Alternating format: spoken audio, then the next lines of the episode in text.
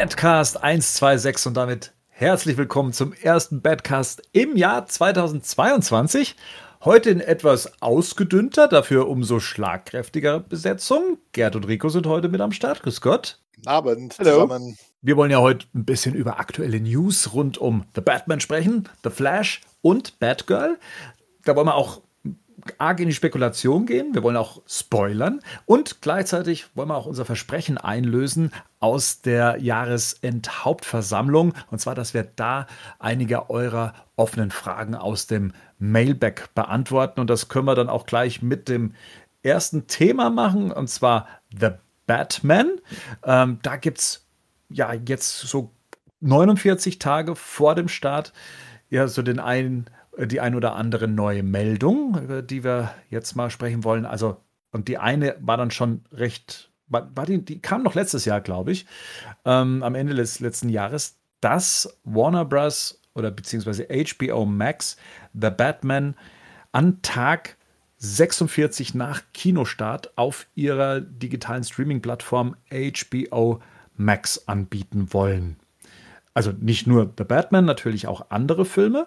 Ähm, sie haben praktisch dieses Verleihfenster, so wie man es in Deutschland nennt, von, ich glaube, ursprünglich 90 Tagen auf 45 Tagen äh, reduziert und versprechen sich davon natürlich viele, viele, viele Abonnenten, äh, dass es das Angebot attraktiver macht. Und ich glaube, wir kennen es ja gerade auch aktuell, äh, dass der ein oder andere Film eben schon früher digital bei Amazon oder bei iTunes äh, zu haben ist äh, oder auch bei Disney Plus.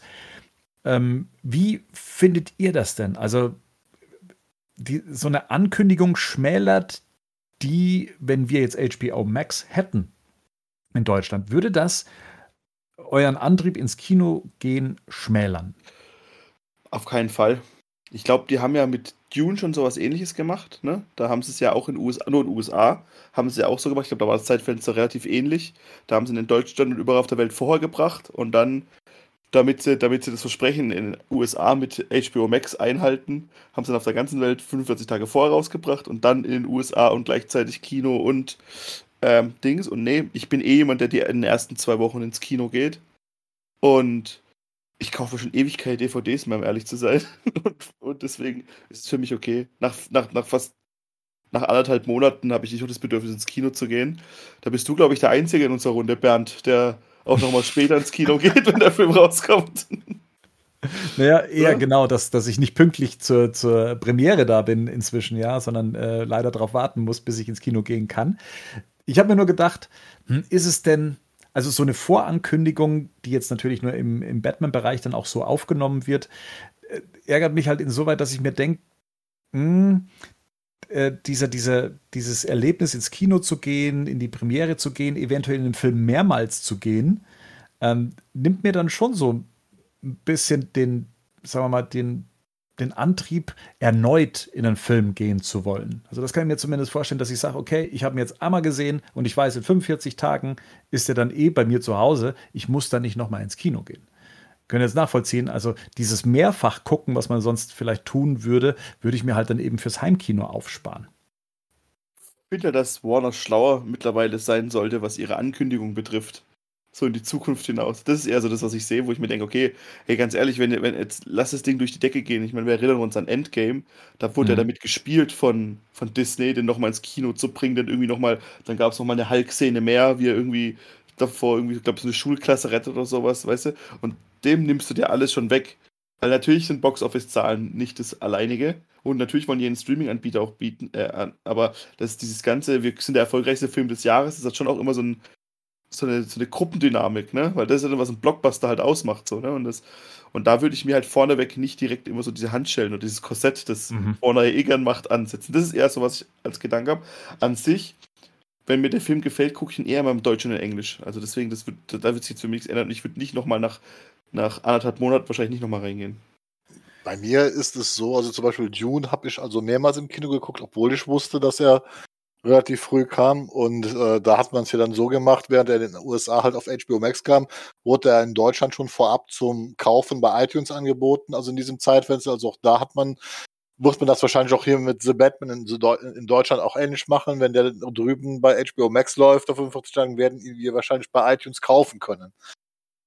Was ich ein bisschen schade finde, ist, äh, dass Warner inzwischen entweder vielleicht kein Vertrauen hat oder das einfach gar nicht mehr machen will, ein Vertrauen in eine eigene IP, weil wir haben gerade festgestellt, äh, Marvel und Disney und Sony haben äh, mit Spider-Man No Way Home kratzen jetzt demnächst an der 1,8 Milliarden Dollar Grenze im Kinoeinnahmen äh, und haben bewiesen, also trotz Pandemie ist es sehr möglich, eine, eine erfolgreiche IP wieder zu einem Milliarden-Blockbuster zu machen. Und für mich war Batman immer die beste IP, die Warner hat. Und gerade auch aufgrund der Trailer und so weiter habe ich einfach gedacht, okay, das könnte der Film werden, der für Warner das Ruder wieder rumreißt. Aber durch diese frühe Ankündigung, wie du das schon gesagt hast, also blockieren dich eigentlich selber, weil die meisten Leute wahrscheinlich dann so denken werden, entweder warte ich dann wirklich noch ab oder ich gehe halt nur einmal ins Kino. Ne? Also aber, aber ich verstehe schon, warum die das machen, ne? Also, das, mhm. dass die, um halt, um halt ihren Streaming-Anbieter halt zu pushen, ne?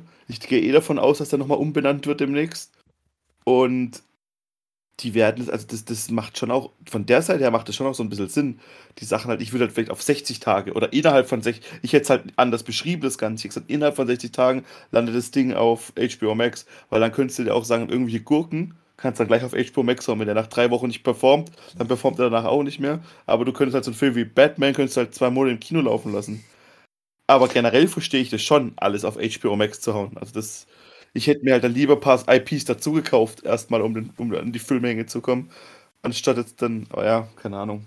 Wie, mich fragt ja keiner. Ich kann das auch irgendwo verstehen. Ich finde es halt schade, weil man halt, ich finde den, den Film, weißt du, sie können es ja eigentlich machen. Das Problem ist diese Vorab-Ankündigung, die, die, die Warner macht, die sorgt ja schon von vornherein dafür, dass sich Leute überlegen, gehe ich jetzt überhaupt ins Kino? Ich sage das mal ganz wirklich. Doch, ich glaube schon, weil, weil weil Disney macht das zum Beispiel nicht, weil Disney zum Beispiel, ich weiß inzwischen, Disneys Zeitfenster Marvel sind übrigens 90 Tage, deswegen läuft ja jetzt auch Eternals bei Disney Plus schon im Streaming äh, nach 90 Tagen Kinostart und die haben den auch recht erfolgreich äh, im, im, im Kino laufen gehabt. Die, die, machen aber gar nicht solche Ankündigungen. Ich gehe mal davon aus, dass wir auch No Way Home spätestens im Februar auch digital kaufen können. Also, also nicht auf Disney Plus, aber wir werden ihn digital kaufen können. Das heißt, die verkürzen auch ihr Zeitfenster fürs Kino, und machen aber trotzdem Umsatz. Ich, ich, ich weiß es nicht. Ich hätte es bei Batman gerne gesehen. Ich hätte Batman einfach, ich hätte bei mir wieder gewünscht, dass ich eine Warner schlag, dass den letzten Blockbuster war, glaube ich, das Joker, ne, der die Milliarde geknackt hat für Warner. Ne? Äh, und, und danach war ja Pandemie schon. Ich, ich würde ihnen gönnen, wenn ein Batman-Film das mal wieder schafft hier. Und der hat ja eigentlich die Möglichkeiten dazu. Und das, glaube ich, mhm. da beraubt sich Warner einfach der Möglichkeit. Wobei man da sagen ja. muss, ne, das ist eine Aussage, die war jetzt in einem Podcast und äh, man merkt da, was für einen Fokus äh, sie inzwischen setzen. Also, dass man sagt, hey, das Beispiel gerade mit Disney fand ich, fand ich eigentlich dann ganz bezeichnend, dass man sagt, hey, bei uns kriegt ihr die Filme noch früher. Heißt das ja eigentlich auch durch die Blume oder an die Aktionäre vor allem, äh, dass man dann eben sagt, das ist unser Plan, die Filme sehr früh auf, auf HBO Max dann eben zu bringen. Ähm, gleichzeitig kriegen jetzt ja viele Leute das erstmal nicht mit. Das heißt, ähm, The Batman ist einer der ersten Filme, die 2022 jetzt groß an den Start gehen werden. Und, und somit, also so ein Spider-Man No Way Home hat jetzt zum Beispiel keine 45 Tage gebraucht, um dieses Geld einzuspielen, was er eingespielt hat, sondern das macht der ja dann tatsächlich in den ersten paar Wochen und ähm, wenn nicht sogar in den ersten paar Tagen. Und das wäre natürlich das ist auch so ein bisschen bezeichnend für, für das heutige Blockbuster-Kino, wie schnell da ja die, die Milliarden dann zusammenkommen und dann ist es eigentlich schon wieder wurscht, was man nach hinten raus verdient. Sollte der Film allerdings sehr langsam sein Geld einspielen, und solche Filme gibt es ja bis heute noch, ähm, dann ist es natürlich blöd anzukündigen, ja, aber nach 46 Tagen ist halt dann auch Schluss. Ist dann Schluss auch? Also bei Ghostbusters war das jetzt so. Aber Blizzard ist das halt auch noch rauszufinden, wer, ob theoretisch die Möglichkeit gäbe, den Film mal noch weiter, ob der, weil zum Beispiel Eternals läuft immer noch im Kino und mhm. der ist am 4. November rausgekommen. Das heißt, das, ne, und der kommt, glaube ich, morgen, glaube ich, kommt der auf, oder heute kam der tatsächlich. Also Bis heute. Januar. Bis heute. Genau. Das heißt, da hast du dann zwei Monate gehabt zwischen Release und Ding und er läuft immer noch. Kommt jetzt aber auch schon, kannst du auch schon auf dem. Mhm. Die, der Gegenansatz wäre dann vielleicht zu sagen, ja gut, vielleicht ist er so geil, dass er so performt noch auf HBO Max, dass Leute noch mal ins Kino gehen. Ich glaube das zwar nicht, Aber es, trotzdem gibt es ja auch immer wieder so Vorstellungen von so Klassikern, die immer wieder im Kino gezeigt werden, so, ne? Weil man ja nochmal in der großen Leinwand sehen will. Bei Sony war es jetzt eben so, die haben ähm, ihr, ihr, auch ihr Zeitfenster verkürzt, um Ghostbusters rauszubringen. Das wurde auch vorgezogen in den Januar, um dann eben den digitalen Start schon ähm, anzugehen. Und haben dann eben auch die Kinos reduziert, was so ein bisschen eine merkwürdige Wirkung hatte, weil äh, auf einmal gingen die Zuschauerzahlen in den Kinos wieder hoch. Ähm, also ist, die mhm. Leute hätten den Film sich jetzt angucken wollen, aber mhm. gleichzeitig minimiert man die Kinos, in denen man es zeigt. Das. Deswegen ne, manche Filme brauchen vielleicht ein bisschen länger, bis sie ihr Publikum finden, aber anscheinend hat man die Geduld nicht mehr und man sieht die Zukunft ganz klar im Streaming. Ähm, man, man zieht Gut. die Leute dann, die Filme dann immer schneller dann auf die Plattform, wo man natürlich auch das Geld für sich behalten kann, weil das ist ja auch noch so eine Sache, die Streaming-Dienste, die hauseigenen, ne, das gesamte Geld, was du damit verdienst, das, das äh, bleibt auch bei dir und gibst sie nicht noch ans Kino ab und so weiter und so weiter. Könnte natürlich auch bei Sony daran liegen oder generell so ein bisschen, weil wir haben ja gerade die großen Firmen haben ja exklusive Vertriebskinos und so weiter, die also auch Säle reservieren müssen für die entsprechenden Filme. Und Sony hat vielleicht auch Ghostbusters deswegen zurückgezogen, weil sie ja ihren eigenen Spider-Man Nowhere Home auch nicht im Weg stehen äh, äh, äh, wollten, was ja auch oft passiert, wenn da halt äh, mehrere Blockbuster von, von einer derselben Company kommen, dann wird auch schon mal die äh, Säle zurückgezogen, weil man den anderen Filmen jetzt halt äh, mehr platzieren will dementsprechend. Aber das wissen wir alles nicht. Wir wissen ja auch zum Beispiel nicht, welche Vertriebsmodelle Warner jetzt generell mit Kinos hat oder welche Exklusivverträge zumindest in den Staaten da existieren. Das wissen wir das, überhaupt das nicht. Doch, das wird doch jetzt eh nächsten Jahre nochmal, die nächsten fünf bis zehn Jahre wird es noch ein übertriebenes Wett bieten. Dann wird man sich gegenseitig auffressen, glaube ich. Und dann wird's, also ich kann mir nicht, ich meine, ich, ich habe ja auch, ähm, ich benutze ja auch ab und zu mal äh, die amerikanischen Streaming-Dienste und da kommt, es gibt Paramount Plus, es gibt äh, Peacock, mhm. das ist NBC, es gibt, du hast, MB, du hast Netflix, du hast, ich meine, die kosten alle nicht so viel, die kosten alle nur 5 Euro, aber dann hast du noch Disney Plus, dann hast du Netflix, dann hast du Amazon, die jetzt noch ihre, mit MGM ihre Bibliothek aufgeblustert haben, künstlich.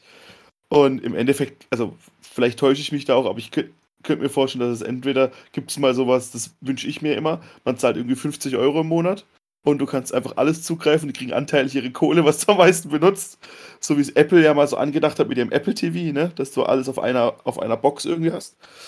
Oder halt, ähm, ja, keine Ahnung, oder es wird halt dann deutlich aussortiert, weil es, du kannst ja auch nicht mehr künstlich so viel IPs schaffen. Das hat Disney tatsächlich halt schlau gemacht die haben halt das, sich das ganze Mainstream-Zeug geschnappt. Ne? Ich meine, Pixar haben sie sich gekauft, Star Wars haben sie sich gekauft, Marvel haben sie sich gekauft.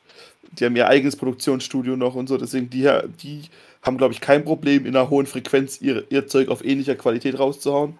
Bei Warner und bei anderen wird es halt schon enger. Ne? Ich meine, bei Paramount Plus werden jetzt South Park 50-Minuten-Filme, dass sie überhaupt irgendwas haben, hochgestellt und so, ne? Und das ist halt schon, also irgendwann ist man halt auch einfach, ich bin ja jetzt schon zu satt, was das alles betrifft. So, das, das, da hatten wir es auch im Vorgespräch davon, dass wir das, ähm, so guckst was und wenn es sich nach fünf Minuten langweilt, drückst du es weg. Mhm. So, so, dann denkst du, ach ja, ich guck's mal anders. Das ist ja, was ich auch mal ges gesagt habe. Du wirst jede Woche oder alle drei Wochen wird, äh, äh, wird eine neue Super Fantasy-Serie nach weltbekannten Romanen auf irgendeinem Streamingdienst angekündigt. Jetzt da Amazon Rad der Zeit und so weiter, Netflix mit The Witcher, da kommt dann irgendwie Lock and Key von Netflix, also alles so diese äh, Young Adult äh, Fantasy Sachen, die von diesen ziemlichen und dann gucke ich auch meistens so eine Folge, zehn Minuten, mach aus und gucke nie mehr weiter, weil es einfach zu viel des Guten ist. du hast Rad der Zeit durchgeguckt, das weiß ich. Nein, ich habe das doch. um Gottes Willen. Nee, wirklich zehn Minuten. Das Problem ist, es ist auch alles so gleich, es ist alles so gleichförmig, ne? Das ist also, du ähm, siehst. Das Einzige, was halt wahrscheinlich wirklich dann bald gar niemand, gar keinen Sinn mehr macht, sind die, sind die ganzen ähm, käuflichen Dinge, ne? Also dass die, dass die, die, die Discs zum Kaufen und das, das macht ja, das wird ja noch mehr zurückgehen, glaube ich, oder? Also das ist ja dann der letzte Todesstoß dafür, wenn das Ding nach 45 Tagen schon ähm, auf einem Streamingdienst anläuft, dann, dann, äh, dann machen sie wirklich nur noch Liebhaber. Oder? Oder sehe ich das falsch? Nee, das ist ja passiert ja schon. Ich bekomme das ja, ich mache das ja auch noch teilweise und so weiter, was ich mit Blu-rays und DVDs mache. Und das ist inzwischen äh, ein Großteil äh, halt Special Interest äh, für, für Sammler. Und da muss man auch sagen, äh, die verdienen halt ihr Geld auch inzwischen, in Anführungsstrichen, da wird inzwischen auch jeder Film, ich sag mal aus den 70er, 80er, 90er, wird dann jetzt im Mediabook zum Klassiker hochstilisiert und so weiter, um den Leuten noch irgendwie was Besonderes zu bieten mit diesem Ganzen. Und das ist also auch eine ganz bedenkliche Entwicklung, die da stattfindet. Ich meine, was mich hm. ein bisschen glücklich stimmt bei der ganzen Geschichte, gerade eben, weil du auch gesagt hast, hey, bei uns wird das dann nicht auf dem, auf dem Streaming-Service landen, sondern vermutlich dann eben bei iTunes käuflich äh, zu haben sein. Das erinnert mich natürlich schon an die Zeit davor, dass man ein halbes Jahr warten musste, bis so ein Film dann auch mal auf VHS oder auf DVD, Blu-ray erschienen ist. Das hat man halt dann auch nicht mehr. Ne? Man kann dann schon sagen, okay, nach 45 Tagen hast du das Ding in deiner digitalen äh, Bibliothek und kannst dir den Film dann immer noch kaufen, wenn, also in, in, als, als Blu-ray oder als, als 4K UHD, wenn, wenn, wenn er dann eben rauskommt. Das muss ich sagen, ist schon sehr lukrativ, als Fan vor allem früher dann eben den Film wieder für sich haben zu können. Das könnte aber wieder passieren, weil in Deutschland ist diese Regelung mit diesen Kinos, weil hier gibt's äh, gibt's eine Absatzreglementierung, äh, die gesetzlich vorgeschrieben ist und die hat halt dieses halbe hm. Jahr und die ist halt nur ausnahmsweise wegen Corona-Pandemie wurde das hier in Deutschland den Verleihern entsprechend gestattet, diese Wege zu gehen. Wenn hier in Deutschland diese Pandemie für beendet erklärt wird, ne, könnte es sehr ah. gut möglich sein, dass wir das dann nicht mehr erleben, beziehungsweise dass dann die Konzerne wahrscheinlich klagen müssen, weil diese deutsche Gesetzgebung ganz klar sagt, Kinozeitfenster beträgt ein halbes Jahr. Ähm, zum Streaming zu verkaufen, glaube ich, neun Monate. Das heißt, du kannst es dann erstmal verleihen in, äh, ab, ab einem halben Jahr und käuflich erwerben, frühestens nach neun Monaten. Und das könnte in Deutschland sehr wohl wieder zurückkommen. Also da müssen wir, bin ich mal gespannt, wie sich das nächstes Jahr entwickelt. Also wenn Pandemie beendet ist, dann könnte das bei uns wieder anders aussehen. Zwei Sachen sind aber sicher. Bis März ist die Pandemie nicht vorbei. Ja. das euch. Und auch da wird man sich dann anpassen müssen, früher oder später. Ne? Ich meine, das, also das wird dann auch, ja, wird dann schwierig. Aber wir können jetzt schon ankündigen, 46 Tage nach Start gibt es einen Audiokommentar zu The Batman. Das stimmt. Äh, das, kann man, das kann man vielleicht so äh, grundsätzlich ja auch schon mal so anteasern. Also wir haben ja zumindest das Vorhaben, sofern uns äh, das die Auflagen ähm, erlauben, dass wir ja den Film gemeinsam angucken werden. Erste Mal. wir werden uns Mano e Mano sehen. Also teilweise haben sich ja hier die Herrschaften ja noch nicht äh, im, im, also ich habe noch niemanden von euch im echten Leben gesehen, muss man dazu sagen. Also mehrere Premieren an, an einem Tag und dann gemeinsam den Film schauen und ihn auch dann versuchen zu besprechen. Aber das werden wir nicht in dieser, die ihr sonst von uns kennt, von in dieser äh, gewohnten Ausführlichkeit äh, tun, sondern da werden wir uns auf unsere Eindrücke und auf eine bestimmte Struktur einigen und dann eben darüber erzählen. Aber so Szene für Szene, ich glaube, das können wir eben dann erst liefern, wenn wir dann den Film auch selbst vorliegen haben. Wir haben keine Kosten und Mühe gescheut. Kon Konfer Hotelzimmer wurden gebucht, Konferenzräume wurden gebucht. Alles wird gemacht. Und wenn uns die Pandemie nicht reinscheißt. ja, genau. Genau, weiter, also dazu passend vielleicht noch, ne, dass jetzt äh, einer der Warner-Chefs jetzt auch gemeint hat, äh, sie beobachten gerade die neuen Virusvarianten und äh, sie gehen jetzt nicht davon aus, dass der Film jetzt nochmal geschoben wird. Bei uns ist die Situation nochmal anders, da ist eher die Frage, haben die Kinos denn noch offen? Dann äh, in, in so einem Moment. Deswegen, ja, äh, aber in den USA, wie gesagt, ist ja so ein Einspielergebnis wie bei Spider-Man möglich. Da scheinen ja alle Kinos offen zu haben. Da scheint es auch keine Sitzplatz, äh, äh, wie soll man sagen, äh, Organisation zu geben, dass man bestimmte Abstände halten muss. Da habe ich überhaupt keinen Einblick, das weiß ich auch nicht. Aber ja, bei uns sieht es sowieso nochmal anders aus. Sprechen wir mal über die Altersfreigabe von äh, The Batman in den USA. Heute ist bekannt gegeben worden, dass die MPA also praktisch so das Äquivalent zur ähm, freiwilligen Selbstkontrolle in Deutschland, ein PG-13 für The Batman ausgesprochen hat, aufgrund von, wir haben es mal übersetzt als explizite Gewaltdarstellung, verstörende Inhalte, äh, Drogenthematik, der harschen Ausdrucksweise und sexueller Zweideutigkeiten, die im Film ausgesprochen oder angedeutet werden. Genau, PG-13. Das heißt, Gerd, wie darf man in den USA ins Kino gehen? Äh, also, wenn man äh, PG-13 heißt und man muss mindestens 13 Jahre sein, dann darf man rein. Wenn man da drunter ist, braucht man die äh, Begleitung eines Erwachsenen und darf den Film sehen. Also, man muss also mindestens 13 Jahre sein, um allein ins Kino zu dürfen. Ist das so? Ja, das ist so. Das ist in Deutschland gibt es das ja inzwischen auch. Es ist zwar nicht offiziell, aber in Deutschland gibt es ja inzwischen die Erweiterung, zum Beispiel ähm, bei Kinderfilmen. Also wir haben ja dann 0 und 6 Jahre Freigabe Mhm. und so weiter. Und äh, wenn du jetzt ein fünfjähriges Kind hast, kannst du das in den Film ab 6 mit reinnehmen. Äh, also als, als Erwachsener darfst du mit reinnehmen. Aber rein theoretisch dürfte der Sechsjährige auch alleine im Kino sitzen. Das heißt, den kannst du am Kino abgeben, wenn der Film sechs Jahre freigegeben ist. Und dann darf er den Film alleine gucken. Ansonsten musst du dabei sitzen bleiben. So ähnlich ist es auch in den USA. Wenn du jünger als 13 Jahre bist, muss ein Erwachsener dabei sein. Okay. Jetzt ist es äh, eine Einstufung, die hat uns jetzt nicht sonderlich überrascht. Ne? Ich meine, ich kenne diesen Fanwunsch, ähm, einen Batman-Film ab, ich sage jetzt mal ab 16 zu haben oder R-rated zu haben, aber realistisch war dieses Szenario, glaube ich, nie. Nee, habe ich auch nie gesehen. Also ähm, müsst ihr mal so sagen, selbst äh, BVS hatte ein PG-13 und so weiter. Äh, und der hatte dieses R-Rating im Ultimate Cut ja auch nur bekommen, nicht wegen der expliziten Gewaltdarstellung, sondern weil die berühmte äh, F-Bomb gefallen ist, also Schimpfwörter. Da sind wir wieder bei den zwei Zweideutigkeiten. Ähm, das heißt also grundsätzlich erstmal nicht, dass dieser Film in Anführungsstrichen nicht brutal ist oder nicht hart ist. Vor allen Dingen, weil sie halt schreiben, äh, Strong Violence, also explizite Gewaltdarstellung. Das heißt, der Film wird schon härter sein, als es äh, normales äh, Publikum üblich ist. Ich vermute mal, das PG-13 kommt hier auch wegen der letzten, wegen den äh, sexuell angedeuteten Zweideutigkeiten, wo die Amerikaner viel empfindlicher drauf äh, reagieren.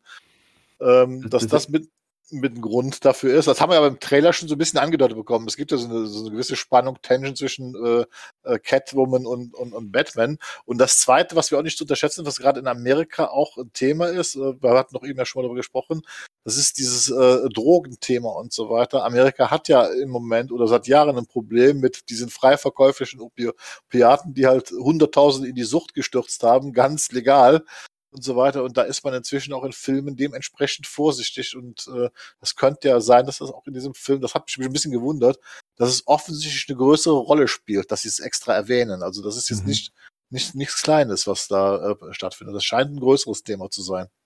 Ob Bruce Wayne auf Drogen ist? Äh, hier so Schmerzmittel und sowas, ne? Ja, ja, ja. Da ist ja Mhm. Bruce Wayne eigentlich schon immer drauf. Oder gibt es ja ganz viele Sachen, wo er, ich meine, das war ja sogar bei Snyder, hat er erstmal morgens sich ein paar Tabletten reingepfeifen müssen, um wieder klar zu kommen. Mhm. Ähm, ansonsten, ja, das mit der F-Bomb ist natürlich witzig. Einmal darfst du sagen, mehr nicht, sonst, sonst Ja. ist der Film direkt R-rated. hat sich, Venom 2 hat sich zum Beispiel das bis zum Finale aufgehoben, die F-Bomb. Ja. Und ich, also so wie ich das lese, sieht es hier schon nach 16 aus, oder? So ein bisschen. Es kann für den deutschen Markt schon 16 bedeuten, also als Beispiel mit äh, The Dark Knight, ne, der, der ja auch äh, eine PG-13 damals bekommen hat und dann in Deutschland aufgrund seiner Inhalte dann eben eine FSK 16 bekommen hat. Wobei, inzwischen kann ich das auch nicht mehr einschätzen. Ihr kennt ja meine Meinung bei The Suicide Squad, ähm, wo ich dann eben sage, okay, so eine explizite äh, Gewaltdarstellung, die äh, ist ja meiner Meinung nach dann Aber- liegt, die, liegt die über 16. Aber äh, ja, Aber da ist ja der Unterschied halt, ne? Das ist halt da der Mhm. Kontext, wie das ausmacht. Eben. Und dann, und, und, und, ja, ich meine, und da könnte ich mir schon vorstellen, dass das dann schon auch ein erwachsener Film ist und deswegen dann auch nicht unbedingt ab 12 dann im, ja. Alles, was ich bisher auf dem, von dem Film gesehen habe, spricht nicht nach 12. Das stimmt. Und, und Nolan hat ja damals auch schon gesagt, und ich, dass, dass er ja bei Dark Knight ja auch alles rausgeholt hat, was so an der Grenze war. Ne? Sie hatten ja mal bei der einen Szene, bei der Verhörszene überlegt, ob sie dem Joker noch Blut verpassen. Und es hat Gott sei Dank gereicht, äh, dass sein Make-up so verschmiert war, dass es so wirkte, als wäre er blutig, dass sie das gar nicht erst, ähm, äh, erst machen mussten. Und ich glaube, der gesamte Film ist eigentlich blutfrei. Man hat aber ein komplett anderes Bild von dem Film, was, was äh, die, die Intensität Hat- der Gewaltdarstellungen angeht, ähm, ohne dass eigentlich explizit was gezeigt wird. Gerade wenn es um Gambit geht und so, ne? Wo er ihn da, Mhm. wo er ihn da umbringt und so. Das, sieht, das schneidet ja genau davor weg, aber das ist genau richtig. ja, Eigentlich in den ganzen Dark Knight-Filmen ist ein, nur eine Szene, wo es komisch wirkt, ist da, wo der in The Dark Knight Rises, wo der Commissioner erschossen wird. Das aber so aussieht, Ja, ja. dass er überfahren wird. Nicht der Commissioner, sein, sein. Ja, der, der, der Äh. eigentlich, glaube ich, erschossen wurde, weil es gibt Setbilder, wie Talia al Ghul auf ihn schießt, glaube ich. Ja, ja. Spoiler, Talia al Ghul macht in The Dark Knight Rises mit, wenn ich noch nicht gesehen hat. Nee, es war genau andersrum. Es war genau andersrum. Er ist eigentlich am Set überfahren worden vom äh, Batmobil oder vom, vom Tumblr und im Film äh, hat sie gesagt, feuert auf alle. Und dann Oh. ist er Ah, okay. Audi, im Audio erschossen worden und dann nur noch auf der Straße liegend gezeigt worden. Also da war das Überfahren wohl zu heftig. genau, au- aber auch genau nur auch mit offenem Hemd, ohne Blut und man sieht halt nichts und so, ne? Und, Genau, das einzige Blut, was vorkam, war in der Bluttransfusion ganz am Anfang mit Bane. stimmt. Ich Stimmt. glaube aber tatsächlich von der Gewalt, der sichtbaren Gewalt, ist Batman eine ganz, also jetzt schon in den Trailer eine ganze Stufe äh, über dem, Mhm. was Nolan gezeigt hat. Also da brauchen wir uns gar nichts vorzumachen. Das sieht schon entsprechend brutal. Es kommt auf den Kontext an. Ich habe aber einfach so, wenn ich mir das dann so, so durchlese, ich habe das ja heute gefragt hast, wegen der Übersetzung, äh, da sind ja immer so an, Ansatzpunkte und dieses explizite Gewaltdarstellung ist etwas, wenn das in einem entsprechenden Kontext nicht so ganz erklärt wird. Also zum Beispiel, glaube ich, könnte die FSK tatsächlich ein Problem mit einem wütenden Batman haben, der erstmal gnadenlos auf alles einprügelt, ohne diesen moralischen Kompass zu haben äh, oder noch nicht zu haben, den wir von Batman kennen. Und die bewerten ja sowas, also also die FSK bewertet ja auch viele Sachen, die quasi offscreen passieren oder die man nicht sehen, sondern die man sich also denkt, die fließen ja in diese Bewertung ein. Das ist immer ein bisschen schwierig. Ich tippe auch im Moment auf eine 16er Freigabe. 12 kann ich mir fast nicht vorstellen im Moment, so bei dem Film. Also es könnte eher eine 16 werden. Einer der Gründe, warum wir das jetzt nicht so überraschend fanden, war, dass wir ja schon gemerkt haben, es kommt einiges an Merchandise, also an Kinderspielzeug. Und es äh, war vielleicht in den 90er Jahren so, dass zum Film wie Alien und Predator äh, Actionfiguren rauskamen, aber heutzutage guckt man dann ja eigentlich doch, ähm, ob man eine IP hat, die sich auch an äh, Kinder richten kann, wenn man denn dementsprechend seine Lizenz auch verkauft. Ähm, deswegen lass uns über, über Toys and Merchandise reden. Der Gerd hat, äh, der, der, der, das, das innere Kind von Gerd war shoppen und hat, äh, und hat was äh, mit aus dem Laden gezogen. Erzähl, Gerd. ist ja letztes Jahr schon angekündigt worden und ich habe mir gesagt, also auch zu The Batman werde ich mir ein bisschen Merchandising holen. Und da ist halt von Lego Technics dieses Batmobil angekündigt worden und das Tragische war, ich habe das schon vor Neujahr im Lego-Laden gesehen. So hatten die das hinten im Lager stehen. Aber sie durften es halt nicht verkaufen, weil es halt offiziell erst am 2.1.22 verkauft werden durfte. Und da bin ich am 4. halt wieder im Lego-Laden gewesen und wollte, habe mir dieses Batmobil gekauft. Ähm, und es einem, ich kann es nicht ganz genau erklären, aber wie ich an, aus dem Laden raus gewesen bin, hatte ich dann noch zufälligerweise dieses Batcave mit dem Riddler Face-Off-Set mit in der Einkaufstüte und habe dann nochmal Geld ausgegeben und habe dann im, zum Amüsement in unserem Discord jeden Tag ein bisschen an diesem Batmobil rumgebastelt und muss dann ganz ehrlich sagen, es sieht gut aus, aber ich hatte noch nie Lego Technics gehabt. Also ich kenne das normale Lego relativ gut, das habe ich ja auch Sachen, aber Lego Technics ist halt äh, Pummelsarbeit für so einen Grobmotoriker wie ich. Also, also ich stand mehrmals kurz davor, das an die Wand zu feuern. Ähm, es sieht wirklich schön aus, wenn es fertig ist. Ähm, halt, halt ich halte es auch vom Preis für gerechtfertigt. Also es kostet 99,95, aber es, da hat man eine Menge dran zu tun. Also ein paar Tage, sag ich mal, wenn man so ein bisschen unbedarf ist. Aber dieses äh, Batcave-Set, ähm, muss ich ganz ehrlich sagen, ist für mich in meinen Augen überteuert. Das sieht zwar spaßig aus. Äh, interessanterweise sind übrigens, wir hatten ja gelesen, dass wir DC keine Schusswaffen mehr dabei haben. In dem Lego-Set hat sowohl Commissioner Gordon als auch der Riddler haben noch echte Schusswaffen und die sind auch in schwarz dargestellt. Also die sind noch drin. So, ich kann immer noch nicht behaupten, dass ich jetzt sicher bin, dass Batman in dem Film eine Batarang hat, weil die Batarangs, die im Lego-Set dabei sind, sind die, die Batarangs, die sie seit Jahren ihren Minifiguren, das ist genau der gleiche, den sie immer dabei tun. Also, und ich habe den Eindruck, dass Lego hier sehr viel in Anführungsstrichen recycelt haben. Also bei diesen Sets, also das Ja. sieht alles so aus der ein bisschen mit der heißen Nadel gestrickt aus, was ich glaube auch daran liegt, dass sie selbst nicht so ganz genau wussten, was sie jetzt bauen und was wir jetzt schon anbieten, weil sie auch noch nicht so viel gesehen hatten von, Ja. von, äh, von dem Film. Und das Batmobil, also ich hatte jetzt nochmal ein Video von einem amerikanischen Lego-YouTuber gesehen, ist wohl tatsächlich ein umgemodelter Technics-Bausatz von einem Muscle Car, von einem Playmos Muscle Car, den sie ein bisschen umfunktioniert haben. Ist, ist, ja, auch, ist ja auch legitim und so weiter. Ist spaßig, äh, wie gesagt, aber ähm, wie gesagt, also das Batmobil kann ich empfehlen, ist für den Preis in Ordnung. Das andere Merchandising, was Lego da anbietet, ist also vollkommen teuer. Es gibt auch noch ein kleines Batmobil, das kostet nochmal 30 Euro, was man in diesem Batcave parken könnte. Und wenn man das Original Batman-Motorrad habe, weil wir haben jetzt in dem Batcave, ist das Motorrad von Bruce Wayne dabei. Das ist ja ein anderes als das, was er als Batman fährt. Und da gibt es noch einen zweiten Satz, äh, das ist halt Selina Kyle und Batman auf ihren Motorrädern, die dann anders sind, das kostet auch nochmal 15 Euro. Also wenn man alles haben will, muss man ungefähr 230 Euro investieren, wenn man die ganze Lego-Palette von The Batman haben will. Mit dem Recyceln, das machen die halt schon ganz lang. Das, Klar, das ich kenne mich da nicht so aus. Das Batcave, was, was du hast, gibt es halt im Prinzip noch dreimal. Ja. Und dann sieht es halt ein bisschen anders aus und ja, das da. da es ist mir halt auch aufgefallen Mhm. aufgefallen beim Zusammenbauen. Weißt du, du kennst doch das andere Lego-Bettmobil, das kleinere, was ja. letztes Jahr oder vorletztes Jahr rausgekommen ja. ist. Ne? Und ja. da ist mir plötzlich aufgefallen, dass du viele dieser Elemente in anderer Form da wiederfindest. Und dann denkst du so, ja, okay, das hat man jetzt ganz schnell zusammengestellt. Ähm, ja, klar. Na, ne? aber, aber, wie gesagt, ist cool. Man kann wenigstens final jetzt sagen, dass es auch eine Tür hat, das Bettmobil. Ja, es hat definitiv, es hat definitiv eine Zwei Türen, ja. Was kann man noch alles aus dem Set rauslesen? Also wir hatten ja damals auf der Verpackung schon gesehen, dass Alfred einen Gehstock hat. Kannst du das bestätigen? Ja, er hat einen Gehstock. okay. definitiv, also. Dieses Szenario schon alleine, dass äh, Batman, der Riddler, Commissioner, Alfred im Batcave sind. Wie realistisch schätzt du das, dass das eine Spoiler-Szene für den Film ist? Ich bin mir nicht sicher. Ich bin mir relativ sicher, weil ich immer noch glaube, dass also Matt Reeves auch im letzten Trailer nicht uns alles gesagt hat. Ich glaube, dass das endgültige Finale eher klein sein wird. Also das wird nicht, also das wird nicht dieses Bombastern, was wir im Trailer gesehen haben, sondern das, das letzte, das Haupt, äh, tatsächliche Finale wird klein sein. Und ich glaube, das wird wahrscheinlich entweder im ehemaligen Wayne Manor oder halt einem Waisenhaus stattfinden, da wir aber nicht wissen, wir haben ja schon spekuliert, weil wir haben jetzt auch in diesem Set dieses Gotham Terminus, also Wayne Terminus, diese Wayne Endstation stehen, was ja als, als Batmobil funktioniert. Was interessant ist, ist, ist ein Element dabei, das sieht auf der einen Seite aus wie ein Aufzug, könnte aber auch eine Zelle vom Riddler sein, also dass du ihn mhm. einsperren kannst. Also das haben sie auch so ein mhm. bisschen zweideutig gebaut, was ich auch vermute, dass sie nicht genau wussten, wie sie diese Fotos deuten sollten, die man gesehen hat davon und so weiter. Aber fairerweise muss man halt sagen, dass die Sets immer mehr Sachen mit drin haben, die im Film dann nicht zu sehen sind später, ne?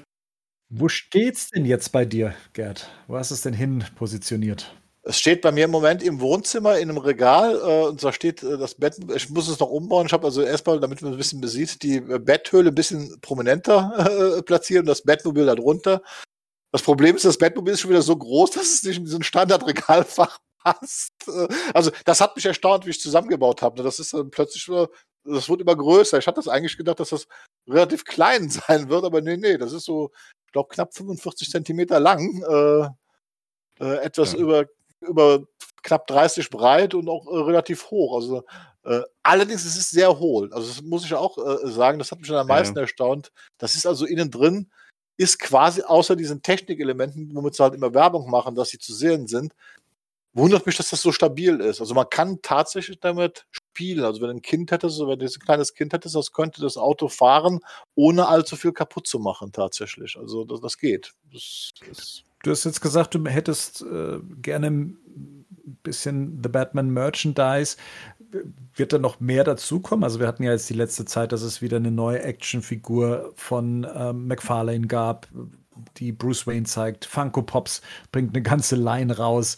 Ähm, oder es wird eine ganze Reihe an Funko Pops eben geben. Rubies bringt äh, tolle Karnevals- und Faschingskostüme rein für äh, Batman- und Catwoman-Fans, für Groß und Klein.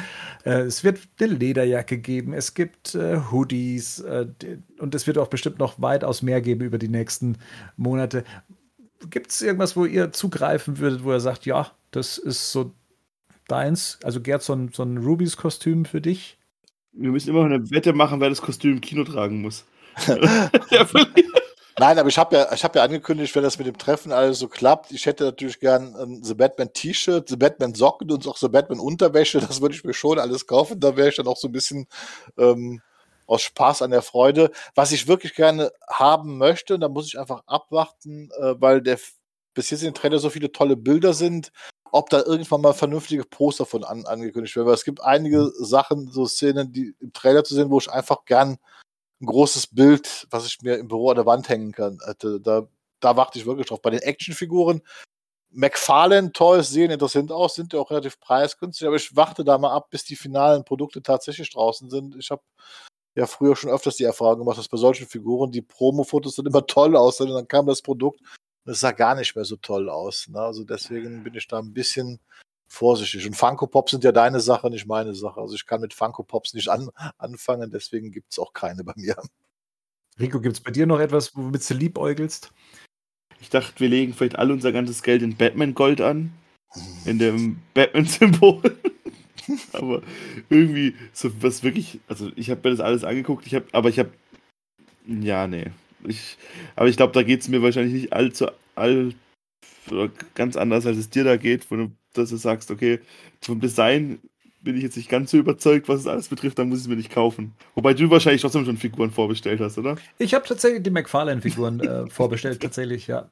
Die fand ich, die, die, haben sich angeboten, sie jetzt mal einfach einzupacken und mitzunehmen. Also vorzubestellen. Genau. Aber ich weiß auch nicht, ob es wirklich viel mehr wird. Das wird die Zeit zeigen, das wird der Film zeigen. Ähm, ich kann mir eher vorstellen, Merchandise zum Film nach dem Film zu kaufen, als vor dem ja. Film. In, ja. in, interessant, interessant ist eigentlich, wenn man sich die Kostüme auch mal anguckt, dadurch, dass das Kostüm so selbstgemacht wirken soll, kriegen sie es erstaunlich schlecht hin. Catwoman geht noch, aber Batman also Catwoman hat jetzt zumindest auch die gleiche Maske, aber diese Halbmaske bei Batman ist ja schon bescheuert. Ja, ja, also Rubies ist so ein Thema für sich, also besonders unter äh, Sammlern ist das ja, äh, sagen wir mal, ein sehr strittiges Thema, was die Qualität dieser Kostüme angeht für einige Leute scheint es zu reichen. Also mein erstes Batman-Kostüm war ein Rubys Kostüm, muss man sagen. Ähm, also das war das Kostüm aus Batman und Robin, das Batman-Kostüm mit diesen Schaumstoffmuskeln. Ich habe mir dann noch eine Latexmaske dazu gekauft, also eine Batman-Latexmaske. Ähm, habe mir den Umhang Klar. neu machen lassen. Also es war mein erstes Kostüm, was ich dann selbst gemoddet habe. Und dafür war das wirklich brauchbar. Jetzt ist hier bei den Kostümen, die ich hier sehe, gar nichts ausstaffiert, sondern es sind wirklich nur diese Jumpsuits, äh, wo dann im 3D-Druck äh, das Motiv aufgeprintet ist. Und das finde ich ist das ist es dann einfach auch nicht wert. Und dass die Maske auch nur so eine Halbmaske ist, anstatt dass man sie sich wirklich über den Kopf ziehen kann, das finde ich dann auch ähm, schon sehr sparsam gestaltet, muss ich sagen. Ja. Selbst für Rubys Verhältnisse. Also ja, zumindest eine Hose und ein T-Shirt hätten sein können, hat man wenigstens keine Toilettenprobleme. Aber wenn wir schon über Kostüme sprechen, dann lasst uns doch mal zu den Fragen aus dem Mailback kommen, die wir jetzt in unserer Jahresendhauptversammlung nicht beantworten konnten, weil da hat Jonathan Hart äh, eine Frage, die sich auch aufs Kostüm bezieht, und zwar, ob wir damit rechnen, dass in Teil 2 oder 3 wir einen neuen Batsuit und auch ein neues Batmobil bekommen werden. Das ist Teil 1 seiner Frage. Habt ihr da ein Gefühl? Definitiv ich glaube, diese Weiterentwicklungen haben wir bislang in allen Filmen miterlebt, dass an den äh, Kostümen so lange geschraubt wird. Äh, selbst jetzt hier bei Batman wie Superman, bei Justice League, bei selbst in der, der Nolan-Trilogie ähm, hat man eine sogar im Film erlebte Evolution des Batsuits erlebt. Also ich kann es mir auch gut vorstellen, dass ich glaube, aber es wird im Rahmen von Reeves Ansatz passieren. Also was einige Leute erwarten ja immer, dass er dann im nächsten äh, Film einen Batsuit aller Arkham Knight oder einen Batsuit aller äh, Comic oder sonst was bekommt.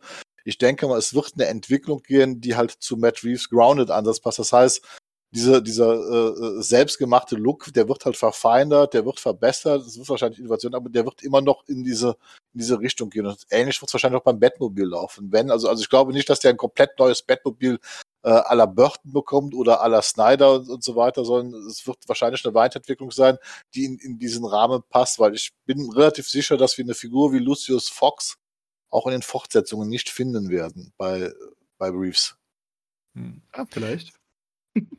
Seine Frage erweitert er um die Tonalität, ob wir denken, dass sie genauso dunkel sein wird in Teil 2 und Teil 3.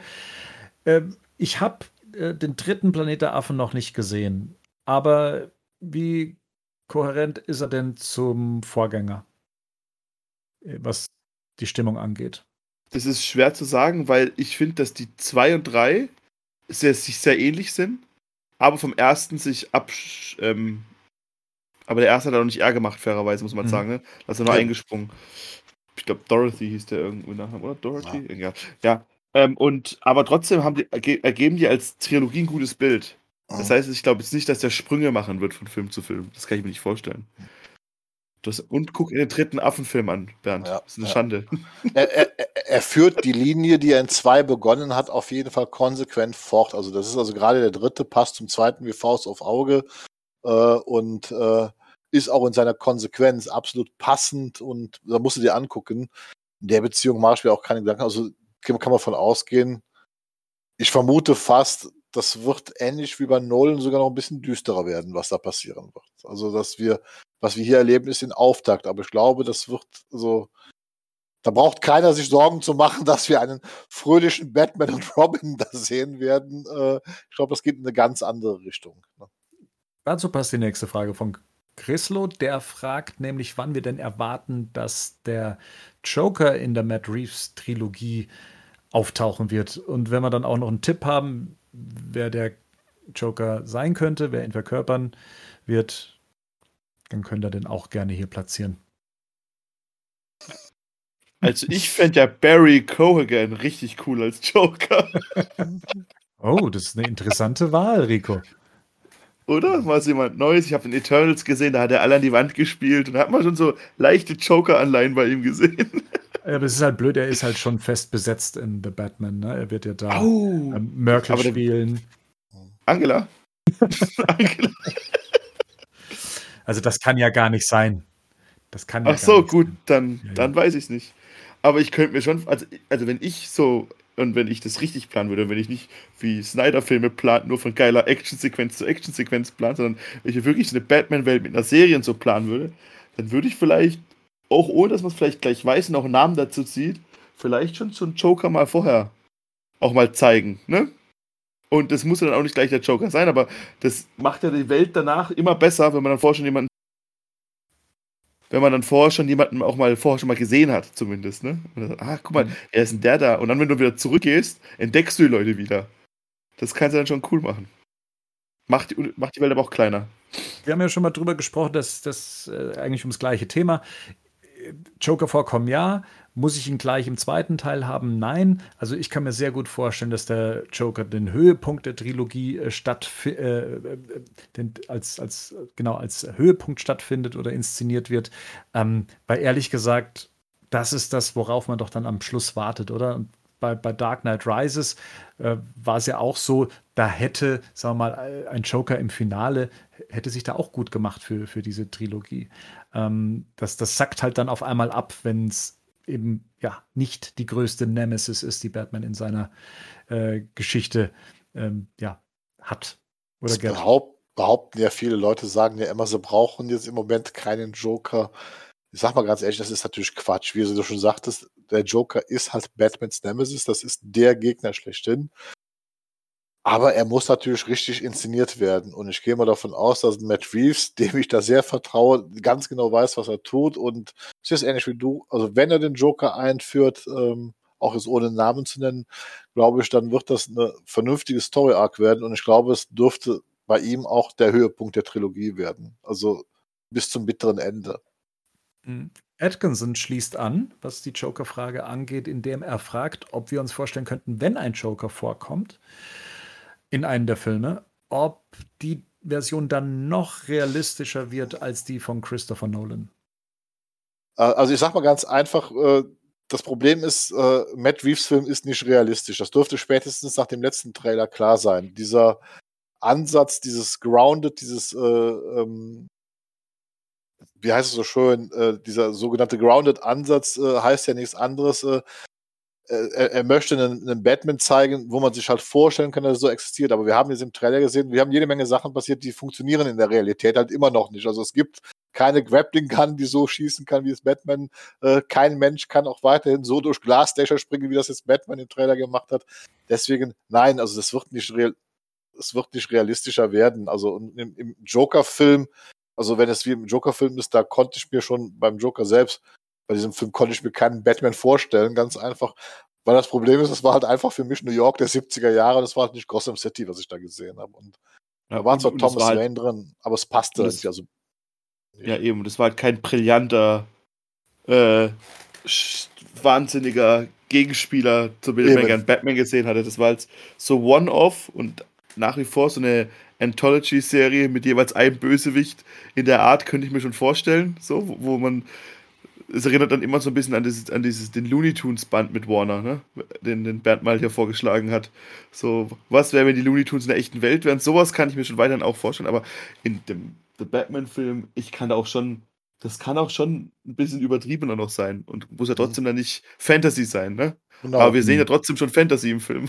Richtig, haben wir ja schon in den Trailern gesehen, das ist ja, was ich meine. Du siehst also, also spätestens im letzten Trailer hast du einfach Dinge gesehen, ähm, die haben halt nichts mit Realität zu tun und so weiter. Da geht es halt äh, ganz anders, wie gesagt. Und das ist, das ist, was die Leute sich äh, immer verwechseln. Das ist, Nolan war ja auch nicht realistisch. Du hast ja selbst gesagt, das ist eine Hyperrealität. Nolan ist halt hingegangen und hat sich überlegt, hey, das ist Batman, der hat diese ganzen Gadgets. Wo kann er die bekommen? Ja, die kann er nicht alle selbst gebaut haben.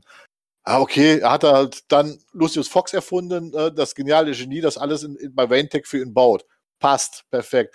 Jetzt kommt Reeves hin und sagt, okay, aber in den Comics hat Batman früher alles selbst gemacht. Also reizt sich das bis zu einem gewissen Punkt aus, wo ich das noch halbwegs verkaufen kann. Das macht Matt Reeves. Und trotzdem sehen wir im Film plötzlich Actionsequenzen, wo jeder sagt, okay, das kann kein Mensch so machen, das geht einfach nicht, das funktioniert nicht. Das ist so, das ist halt Kinomagie, die dann stattfindet. Ne? Und Natürlich. im Joker-Film gab es sowas überhaupt nicht. Also da war ja nicht eine Szene, wo ich sagen würde, dass es eine Art Fantasy war beim Joker-Film wenn, dann ist die Frage nach der Ausrichtung des Jokers, glaube ich, äh, recht interessant. Ähm, wenn es darum geht, was für einen Platz nimmt dann der ein. Ne? Das ist ja ähnlich wie bei Three Jokers.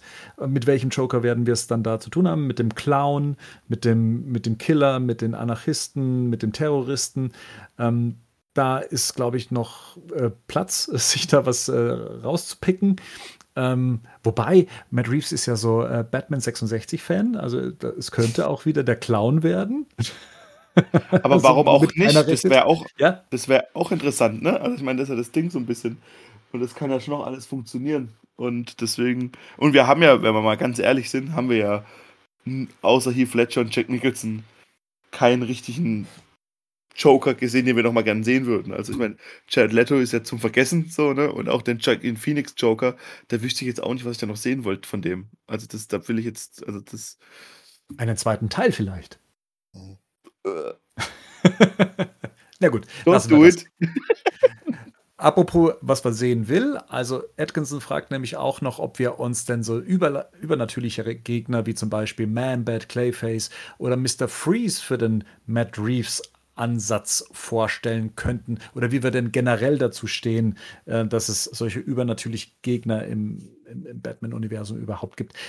Immer, man muss tatsächlich sagen, wenn man den ersten Film mal gesehen hat, dann glaube ich, kann man das alles viel besser einordnen. Wir Exakt. beurteilen es gerade an Trailern, wir sehen Bilder und an Interviewfetzen. Wir haben noch gar kein Gespür für diese Welt, in der wir uns da bewegen. Am Schluss kommt irgendwie äh, mutiertes Müllmonster um die, gegen, äh, um, die, um die Ecke. Keine Ahnung, kann ja alles passieren. Ähm, und, und es wird uns dann da auch gut verkauft, äh, bestimmt.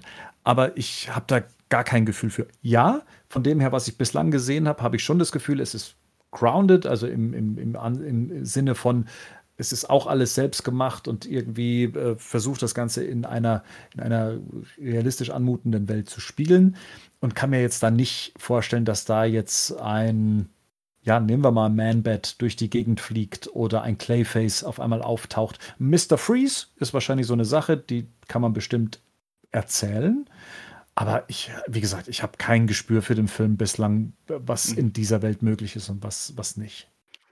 Geht mir genauso. Also generell vorstellen kann ich mir alles. Es kann ja auch Teil der Entwicklung der Welt halt sein. Ne? Man sagt ja, dass Batman auch seine Schurken geschaffen hat und dass die dann auch immer abgedreht werden, weil ich meine, er läuft halt einfach nur mal in einem fucking Fledermauskostüm rum. Da kann man das so grounded machen, wie man will. also, das macht voll hinten keinen Sinn, wenn man drüber nachdenkt, dass jemand in einem Fledermauskostüm irgendwo hingeht. Und deswegen, ja, also lasse kommen, so, ne? Also ich meine, Iron Man 1 hat auch mal super realistisch in Afghanistan angefangen. Und mhm. es hat trotzdem sich irgendwie geschafft, das ist vielleicht nicht das beste Beispiel, aber es hat trotzdem irgendwie geschafft, dass man zumindest immer geglaubt hat, dass es Tony Stark ist. Egal, was für lila Monster dann mal auf ihn zugekommen sind, so, ne? Und deswegen, also, ja. Ich glaube schon, dass Matt Reeves kein Problem hat mit fantastischen Elementen. Das hat er auch mit seinem Vampirfilm-Remake ähm, mal gezeigt, wo, wo der Vampir halt auch tatsächlich in der realen Welt erklärt wird da kann man sich natürlich drüber streiten, aber er fun das funktioniert halt drehbuchtechnisch. Ja, das ist auf, natürlich der literarischen, literarischen Vorlage schon geschuldet, wo das also auch entsprechend ähnlich geklärt wird. Ich glaube, er hat damit kein Problem, also eine Figur wie Clayface oder Manbat da wirklich einzuarbeiten er muss sie halt erklären können. Wenn, sie, wenn, er, wenn er sie erklären kann, dass sie in dieser Welt Sinn ergibt, wie du schon sagtest, da kann ja alles passieren, dann ist das wahrscheinlich kein Thema. Aber dafür müssten wir den Film jetzt erstmal sehen, um das wirklich genau, genau beantworten zu können. Wir haben ja auch dieses Set-Foto gesehen, da waren wir ja schon alle am Spekulieren, es gibt Superman in dieser Welt, mit dieser Halloween-Party. Das waren aber erstmal nur Leute, die als Statist sich wahrscheinlich den, den Gag gemacht haben. Die sind aufgefordert, als Statist zu The Batman zu kommen und haben sich dann lustige Kostüme angezogen. Das ist ja kein Beweis dafür, dass diese Figuren in dieser Welt existieren. Wir wissen ja auch nicht, wie diese äh, Sachen zu sehen sind. Aber wie gesagt, ich glaube, generell als Regisseur wird er kein Problem damit haben, sowas einzubauen, wenn es in sein Konzept passt. Aber wie dieses Konzept dann aufgeht, das werden wir erst im März sehen, wenn wir im Kino gewesen sind. Vorher, glaube ich, können wir ah. das nicht vernünftig beantworten. Aber Mr. Freeze war trotzdem geil. Ich will endlich mal Mr. Ja. Freeze sehen. Ey, ganz ehrlich, ich meine, alle anderen hast du halt echt schon 80 Mal gehabt, aber ja. von mir ist auch wieder, aber Mr. Freeze war schon mal sowas, wo du halt, wo halt auch dann, da kannst du halt einen ganzen Film draus machen. Den könntest du sogar am, am ehesten logisch noch erklären. Ne? Also Mr. Freeze ist so, wo ich auch die ganze Zeit denke, das wäre die Figur, die ich mir noch am ehesten in diesem Universum mhm. vorstellen kann, weil es da auch um Technologie geht oder so weiter. Ne? Das muss man ja gar nicht so übertrieben wie mit Arnold Schwarzenegger damals machen. Also das war auch eher Vor allem wäre es halt auch nicht die logische Wahl, ne? Ein Hugo Strange, ein Joker, ja. alles ein Two-Face, das sind alles die logischen. So, das würde halt jeder machen. So, ne? Und ja. Ich, ich finde, Mr. Freeze tatsächlich einen von den unterschätzten äh, Schurken für Filmemacher. Äh, ich glaube, Chris Nolan hat damals schon gescherzt, äh, dass als er gefragt wurde, welcher Gegner es denn in Dark Knight Rises sein wird, dass er gesagt hat, ja, auf jeden Fall nicht Mr. Freeze.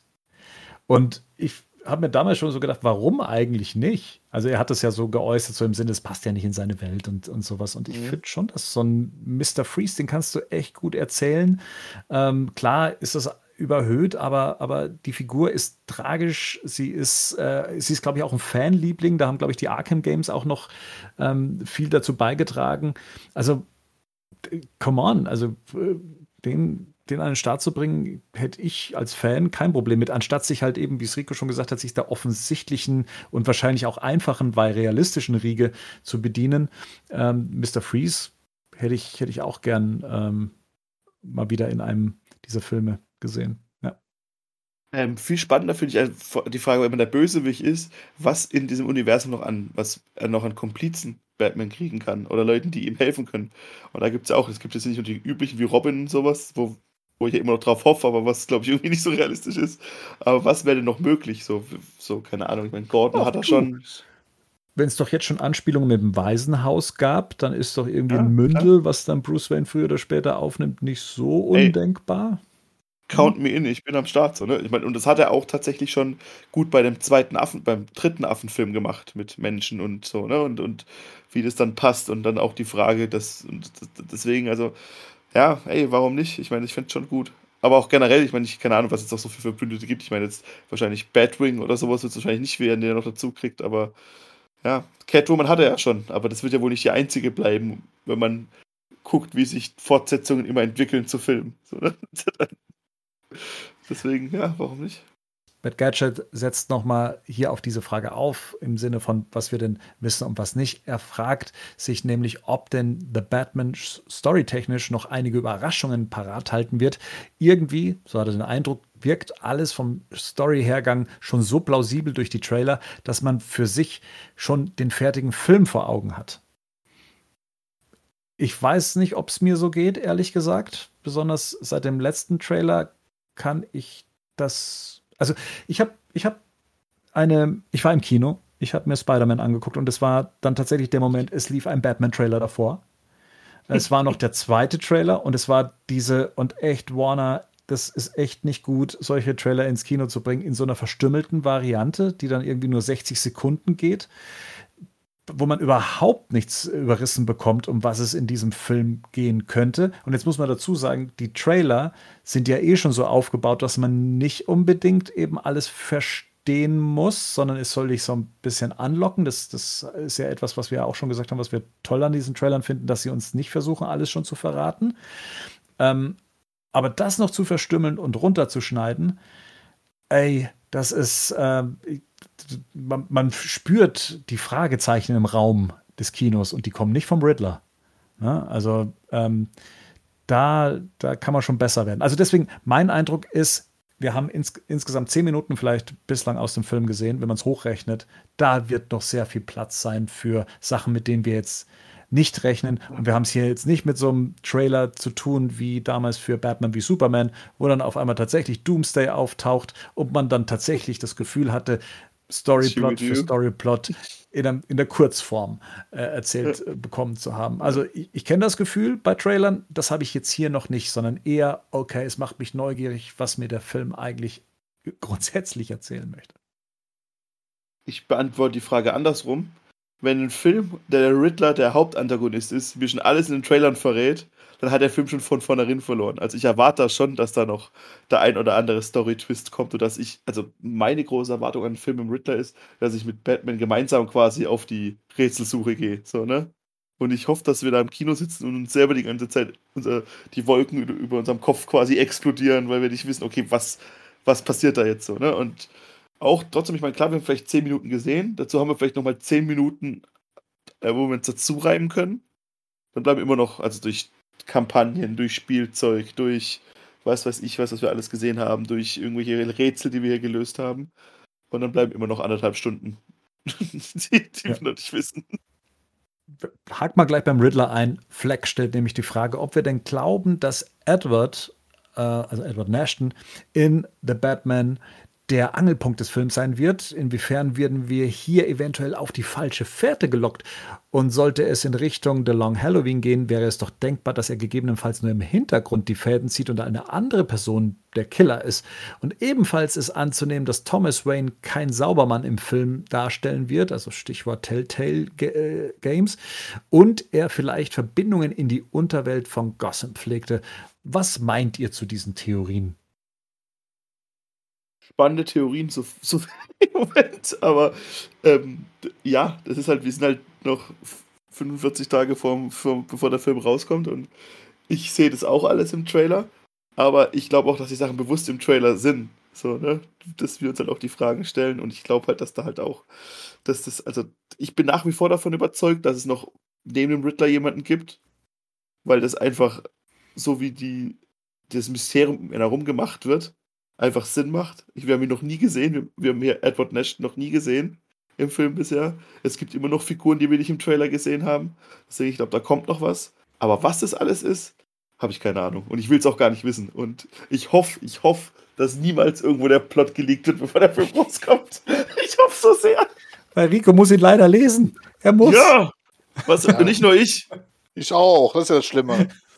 Nein, aber jetzt, äh, jetzt, jetzt mal ernsthaft. Nein, das ist natürlich, das ist, äh, also erstmal mit diesem verkürzten Trailer gebe ich dir vollkommen recht, weil ich glaube, diese verkürzten Trailer, die man da zusammenschneidet, sind nicht im Sinne des äh, von Matt Reeves gewesen, weil jeder Trailer hat einen ganz anderen eigenen Aufbau gehabt, der glaube ich, auch ganz bewusst viele falsche Fährten legt und so weiter. Also ähm, ich weiß immer noch nicht ganz genau, um was es in dem Film jetzt eigentlich geht. Wir kriegen so viele Snippets dahin geworfen mit der dunklen Vergangenheit der Waynes, wie ja schon gesagt wird. Und mit dem wird etwa der Angelpunkt des Films. Das glaube ich schon, dass der Riddler wirklich etwas Dämonisches in diesem Film sein wird. Aber ich sag mal so, wir wissen nicht, äh, wie viele Riddler wir haben. Das ist, das ist nämlich auch, auch so ein Punkt, weil da bin ich also auch die ganze Zeit am Rätseln, äh, wie das auch mit den Trailern zusammenpasst. Aber genau das ist ja das Spannende dabei. Und das hoffe ich ja, dass wir das dann im Kino, wie Enrico schon sagt, dass wir mit Batman zusammen diese Rätsel lösen. Und das ist eigentlich das, wo ich mich am meisten darauf freue, dass ich diesmal das Gefühl habe,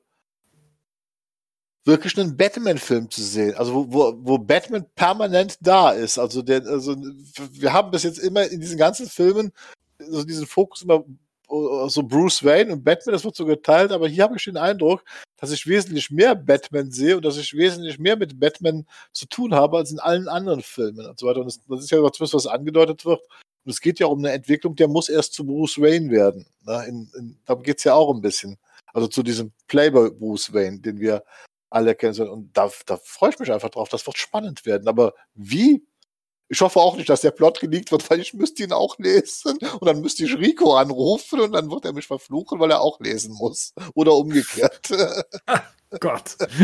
Reißt euch zusammen. Nein, nein, können wir nicht. Okay. Zu den Mailback-Fragen, die ihr hattet. Ähm, ich denke, die haben wir soweit beantwortet.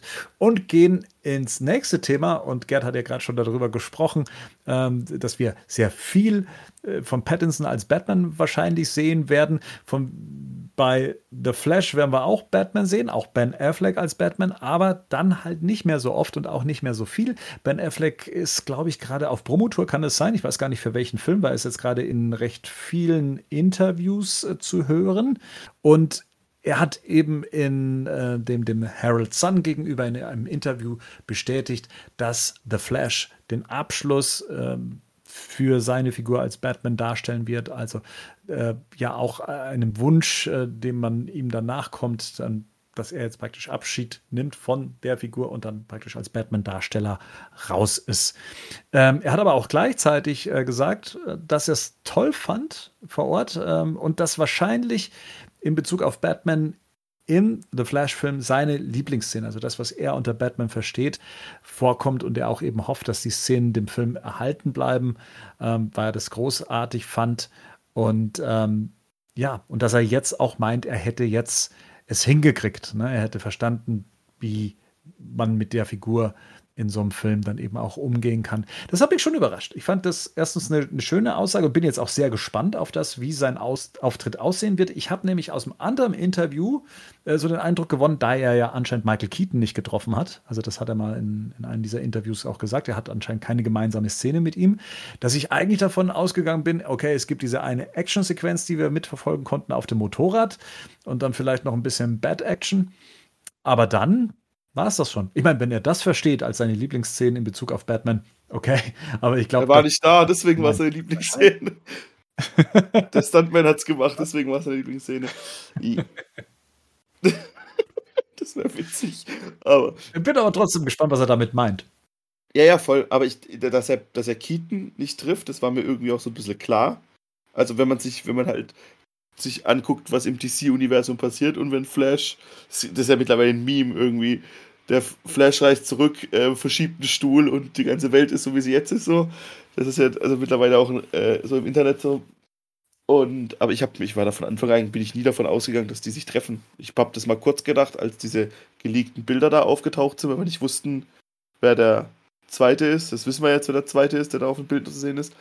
Ähm, und es wird ja Sinn machen, dass wenn ähm, Keaton der neue Batman wird, dass dann halt quasi alles so hingebogen wird, dass Keaton dann den alten Batman ersetzt, quasi, ne? Dass es Ben Affleck einfach nie gegeben hat. Das ist das, was ich darunter verstehe, was passieren wird, oder?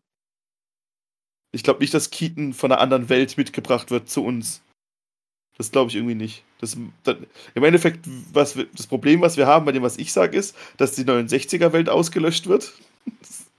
äh, 69er-Welt, was sage ich denn? 66. Die, äh, die 89er-Welt ausgelöscht wird. Die Tim Burton-Welt ausgelöscht, weil der Batman jetzt zu uns mitkommt. Aber irgendwie muss man es ja machen, ne? Also der wird ja nicht seine, seine, sein, sein Universum allein lassen, der Keaton Batman. Das heißt, man wird das ja irgendwie verschmelzen, schätze ich mal. Ja, das ist, also auch da müsste man dann eigentlich wissen, worum es in dem Film geht. Ne? Also in, in welcher Welt spielt das denn eigentlich am Schluss? Was bleibt übrig? Wie ist dieses Weltenkonzept?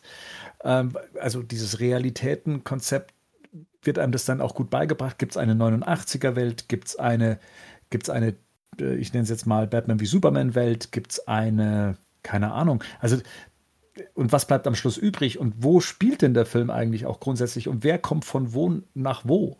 Das ist echt noch so eine Sache, die ist auch bei all den Gerüchten, die gerade rumgehen, ähm, glaube ich, die, das, das ist dann schwer einzuordnen, ähm, wenn, man, wenn man sich dessen noch nicht so ganz klar ist. Vielleicht ist das aber auch so ein Punkt, ähm, wo wir mal über eben das sprechen wollen, also über die Gerüchte, die es gibt, ähm, zumindest Aussagen, die es gibt. Und hier vielleicht an dieser Stelle an die Hörer, wer das nicht äh, hören will, was wir jetzt eventuell spoilern, sofern das sich als wahr herausstellen sollte, der muss jetzt nach vorne skippen. Schaut nochmal in die Show Notes, dann seht ihr, wann wir thematisch eins weiterspringen. Das dürfte nämlich dann Batgirl sein.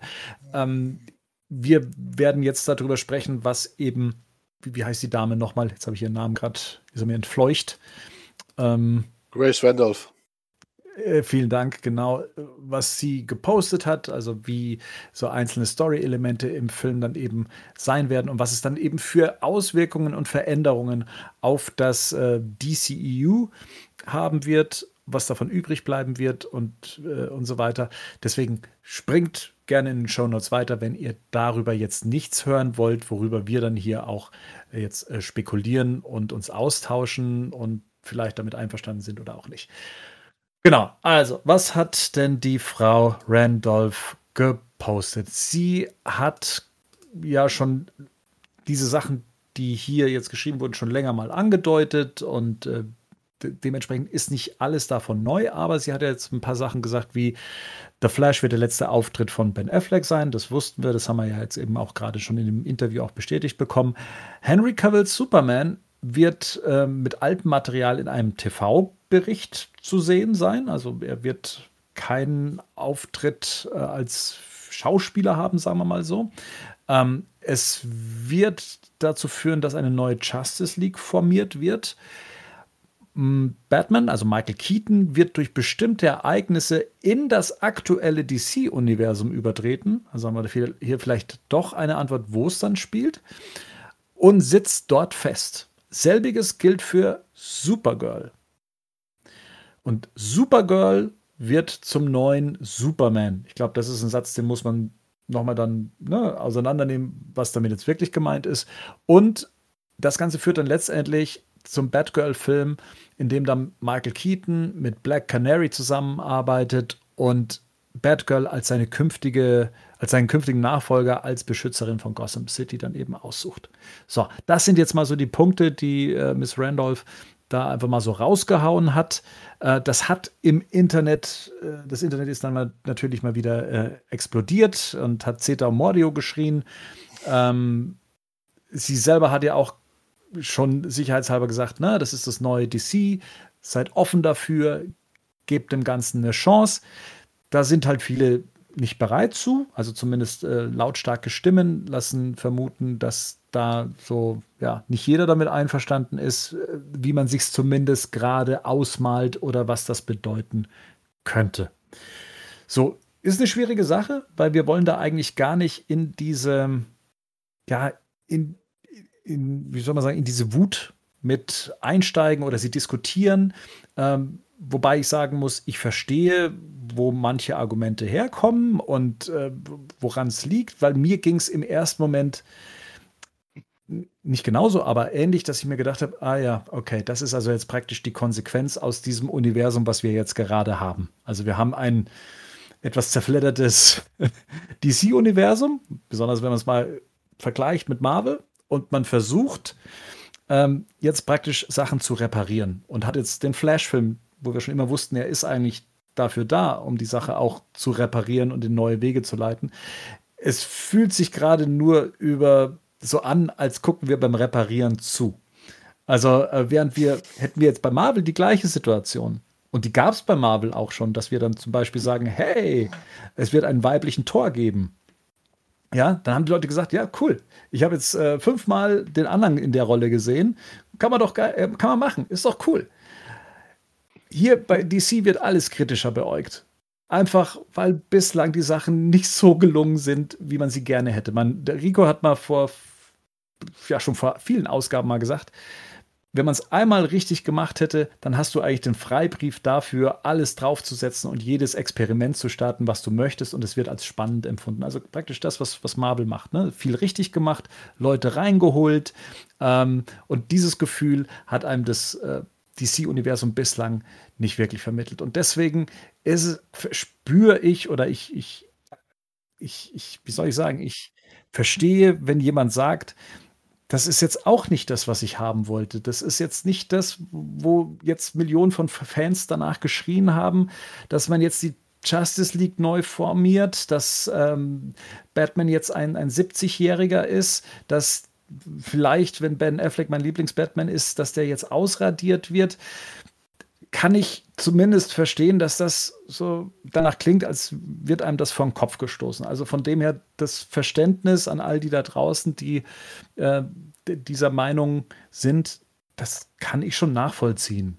Ja, ich zumindest war das auch so mein, meine, mein erster Gedanke. Wenn man ein bisschen länger drüber nachdenkt, können da natürlich äh, spannende Szenarien draus entstehen. Ähm, dann geht das Ganze einen Schritt weiter. Aber ja, ich, ich bin dann so jemand, ich klammere mich da gerade tatsächlich auch mehr an The Batman. Das merke ich, weil ich, weil ich einfach noch nicht bereit bin äh, zu sagen, okay, ich gehe jetzt bei diesem The Flash-Weg mit und jetzt gibt mir erstmal einen gescheiten The Batman-Film, dann bin ich zufrieden und dann guck mal gerne, was dann so in diesem anderen Universum passiert. Das ist gerade noch so der Punkt, bei dem ich stehe, nach dem, was jetzt hier zu lesen war. Und das muss man auch sagen, und da bin ich immer froh, wenn wir einen Marian haben und wenn wir einen Henning haben, die dann auch noch versuchen, das Ganze auf äh, wie, wie sagt Henning immer, in, in, äh, in der Sachlage das Ganze dann nochmal zu diskutieren. Was ist denn jetzt der Fall? Wir sprechen hier von Gerüchten.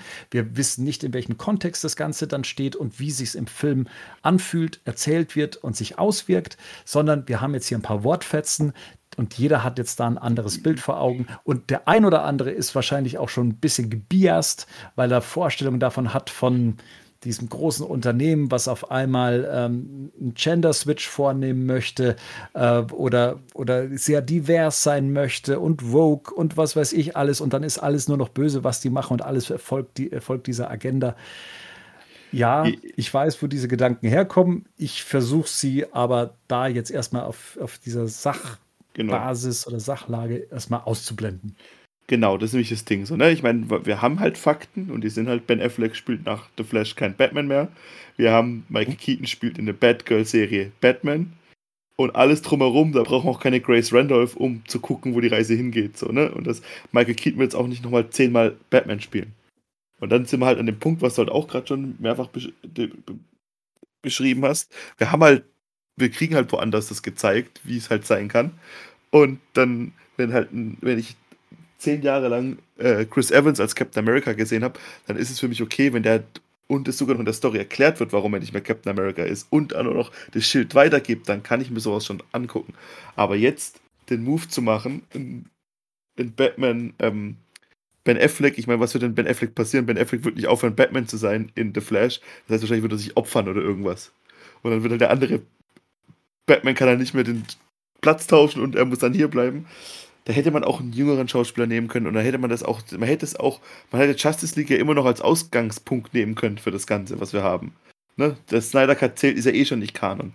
Und ich hätte halt einfach nur mal gern ein DC-Universum mit einem aktiven Batman und einem aktiven Superman und einer aktiven Supergirl und einer aktiven Batgirl. Aber das sowohl als auch ist das, was es mir halt schwer macht. Äh, nee, das sowohl als auch. Das, das, das gibt jetzt nicht mehr, du habt jetzt das hier.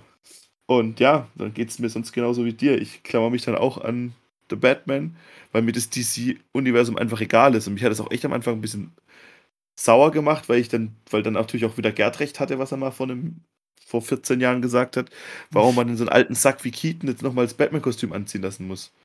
Also das, das, an sich habe ich ja gar kein Problem damit. Ich hätte auch gern Batman 3 gesehen. Dann gib mir halt nochmal einen Batman mit Keaton, einen puren und lass ihn nicht nur auftreten, damit er irgendwie, damit der irgendwie so die Spachtelmasse ist, um das irgendwie zusammenzuhalten. Sondern gib mir halt nochmal einen Keaton, dann gib mir vielleicht nochmal das, dann mach doch nochmal irgendwie einen Film dazwischen.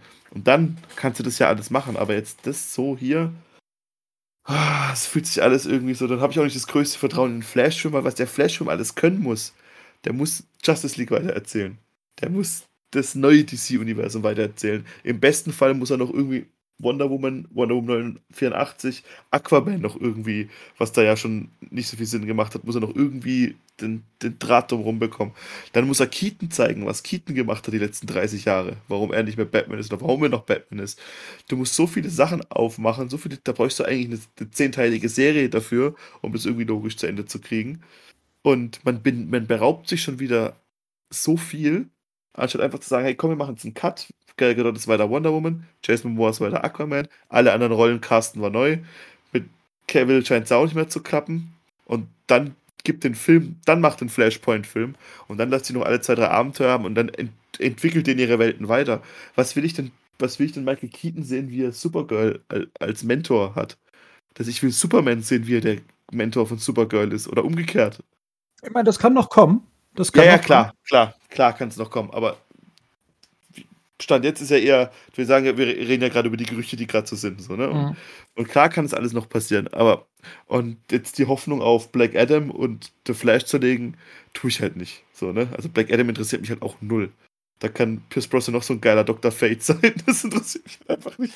Aber gut, wie gesagt, wir machen ja auch einen Batman-Podcast und dann ist halt wirklich die einzige Chance jetzt, dass wir mit Red Reeves einen geilen Batman-Film kriegen. The Flash-Film, der kann überzeugen, aber ich habe das auch selber gesehen. Ich meine, du hast vorhin No Way Home angesprochen, ohne da ins Detail zu gehen, was da passiert. Aber da wirkt halt viele Sachen einfach auch. Der Film hat auch seine Schwächen, gar keine Frage. Gerade die erste halbe Stunde, da merkt man, man wollte noch irgendwie das, die Kurve kriegen zu dem eigentlichen Film. Aber trotzdem hat, passieren da Sachen, die einfach super verdient sind.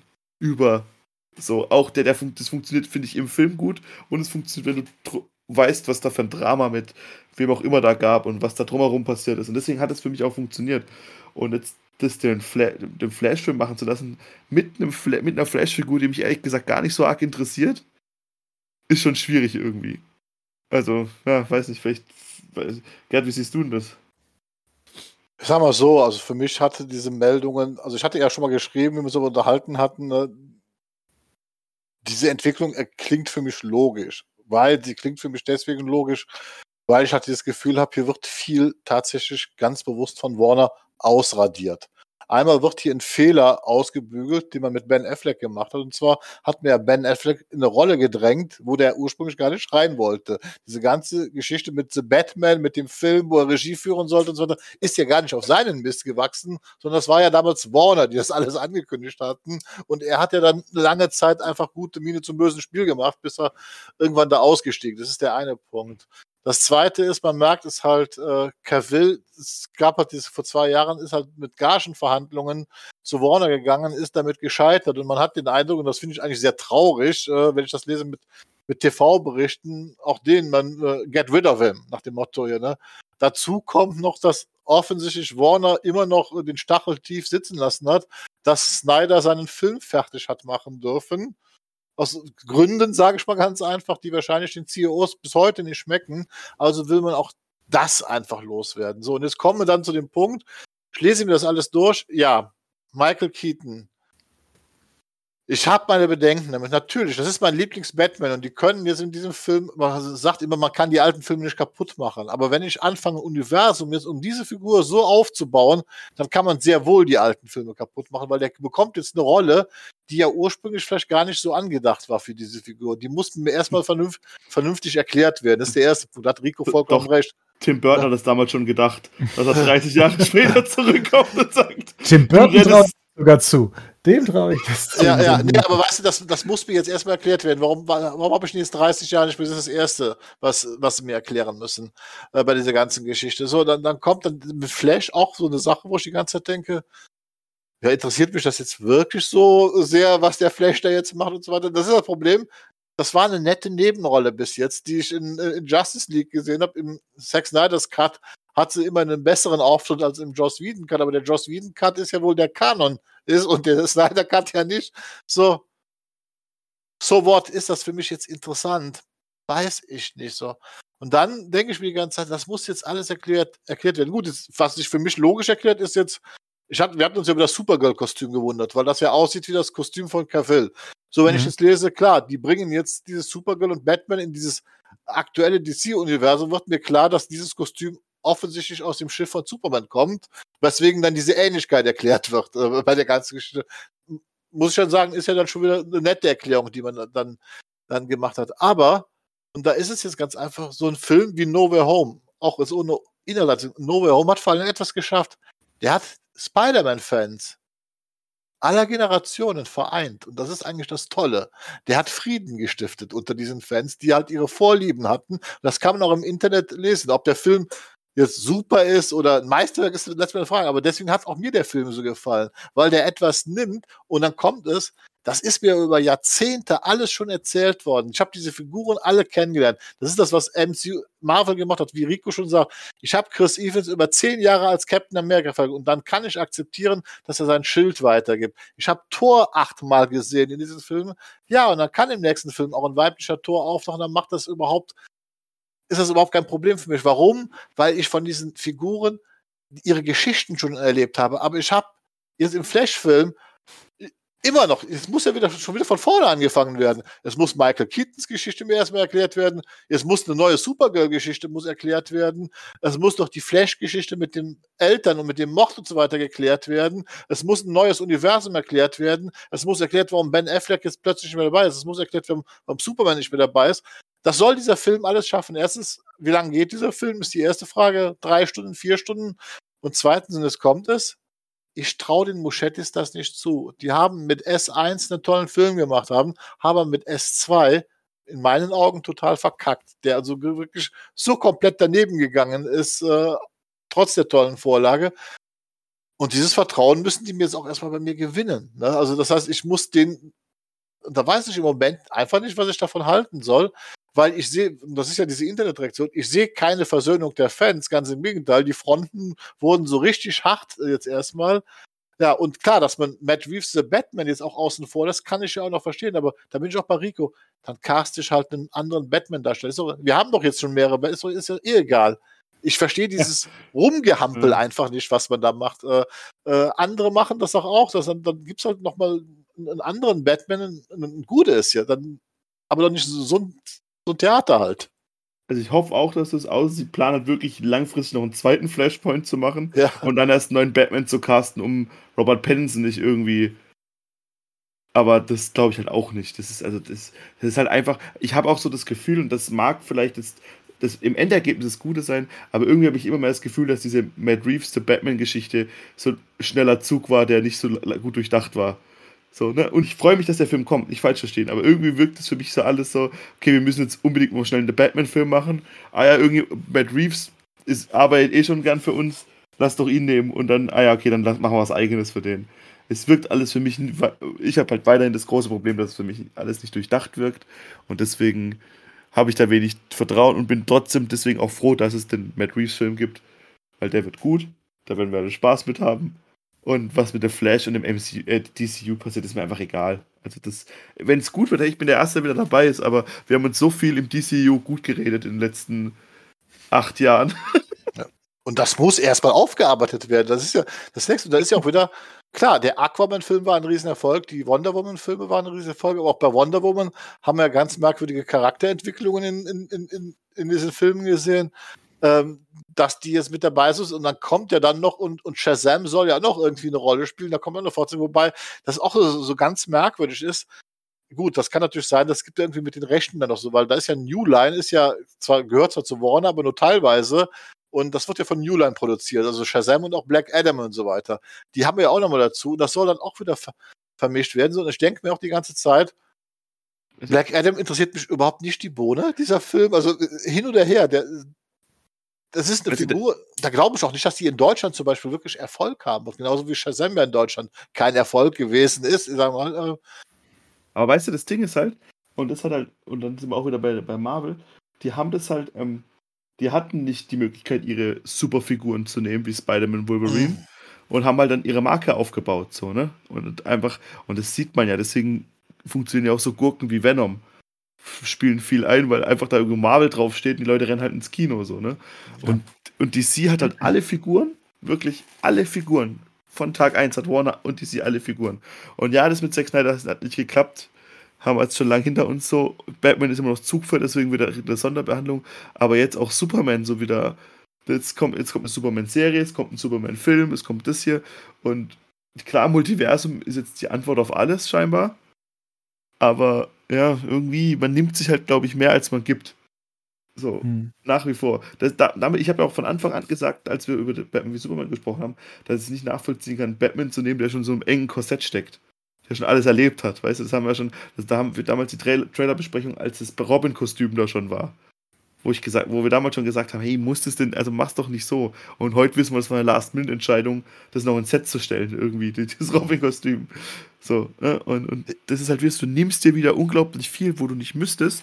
Du könntest aus so einem Portfolio schöpfen. Ey, es ja. könnte jeden Tag, es könnte alle drei Jahre einen Justice League-Film geben und wir, wir, hätten immer noch nicht genug geile Geschichten, die erzählt werden können. Auch wie Batman, also, ja, keine Ahnung. Ja, vor allen Dingen, wir haben sowohl Batman wie auch Superman in diesen Filmen erlebt. Und der Witz bei der Sache ist, von beiden haben wir keine auserzählte Geschichte bekommen. Weder von Superman, wo wir, der immer noch äh, äh, in der Charakterfindung äh, äh, gewesen ist, wird nicht zu Ende erzählt. Und Ben Affleck, den haben wir eigentlich nie richtig kennengelernt. Wir, wir, wir können nur erahnen, was am Background ist.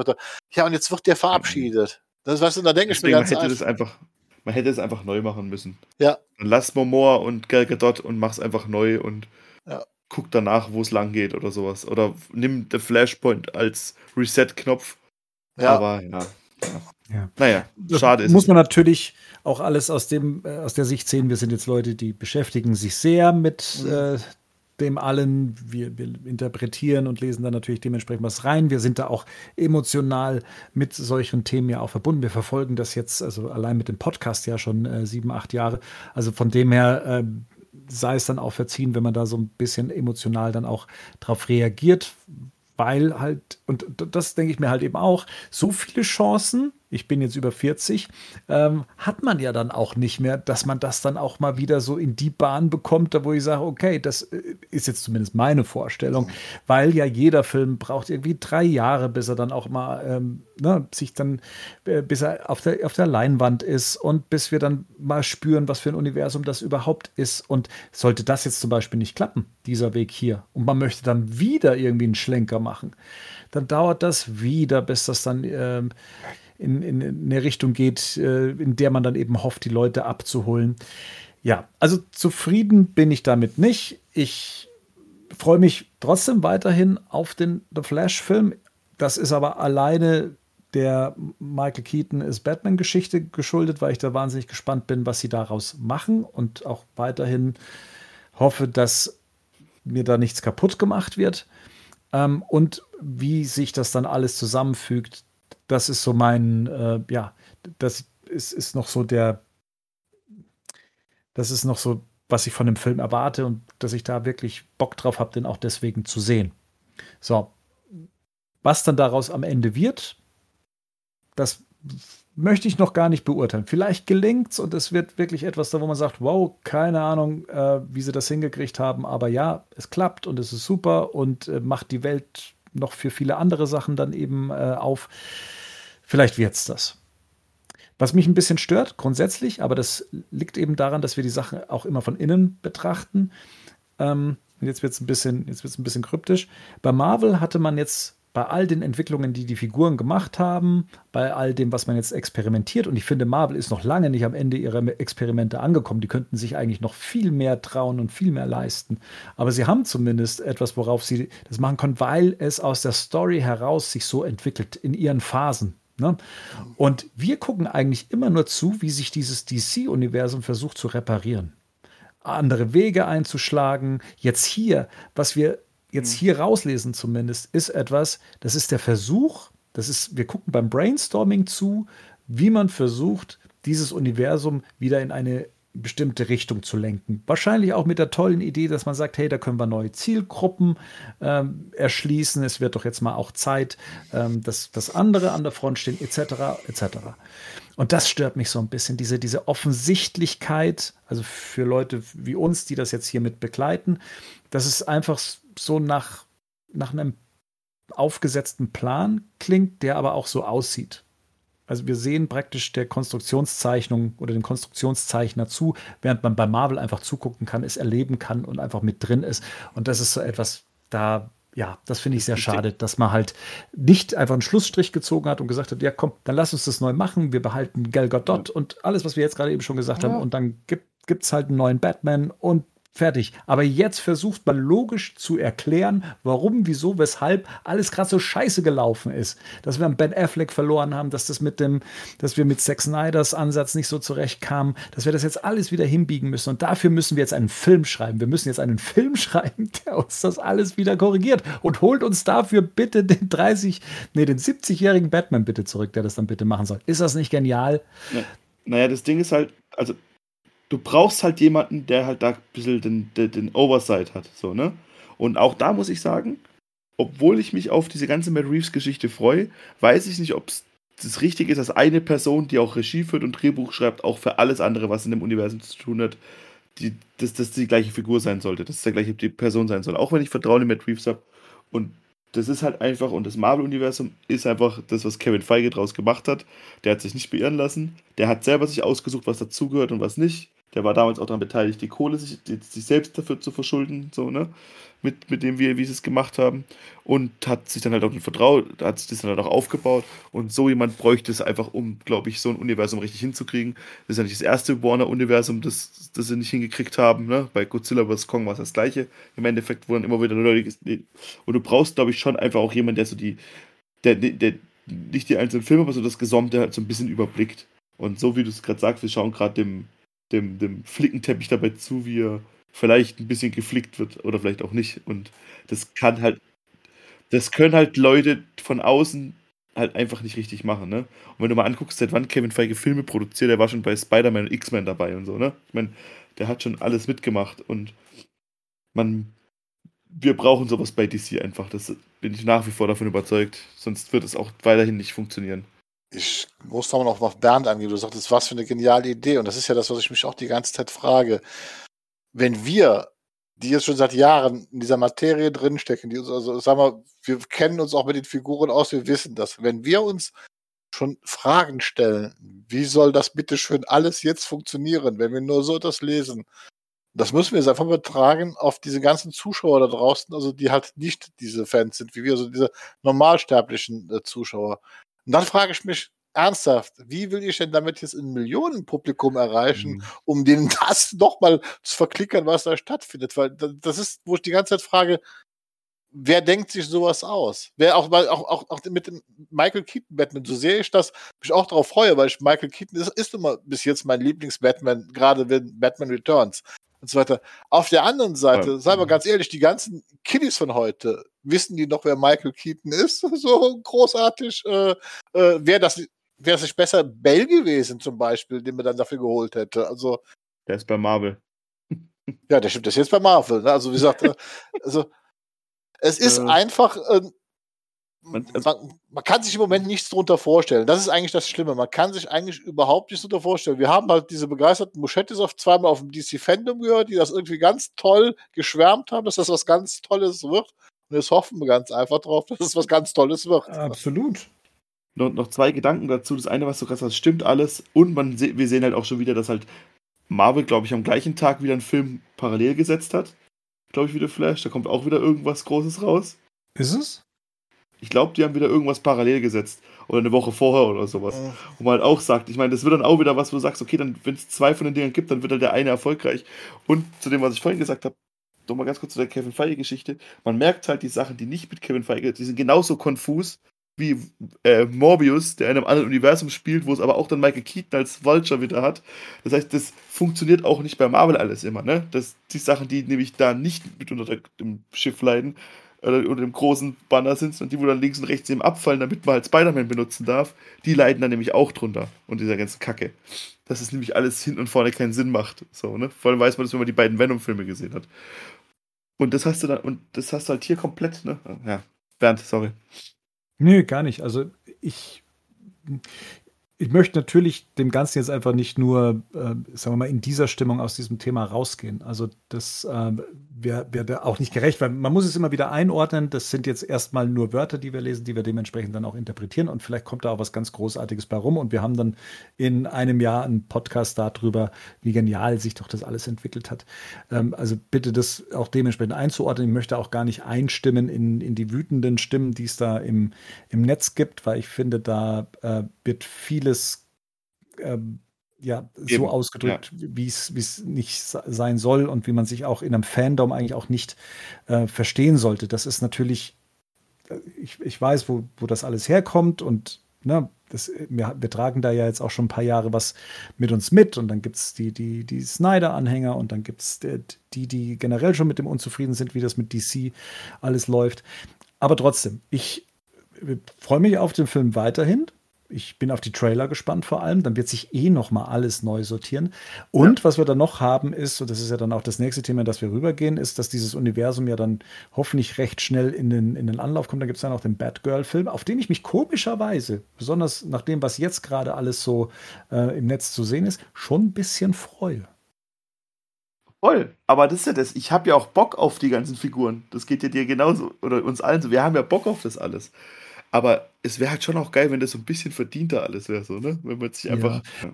Ich weiß nicht, wie es geht, wie geht's denn euch so? Also ich, ich sag, ich habe ja la lange Zeit auch gesagt, es, ja, Warner soll ja jetzt auch nicht die Marvel-Formel kopieren und sowas, weil sonst stehen die ja immer da wie, äh, wie die Kopierer und sowas.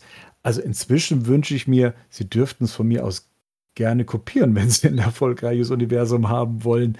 Ähm, mhm. ne? Also vielleicht dann mit, mit Anpassungen, was die Tonalität angeht, aber ansonsten dürften sie gerne kopieren.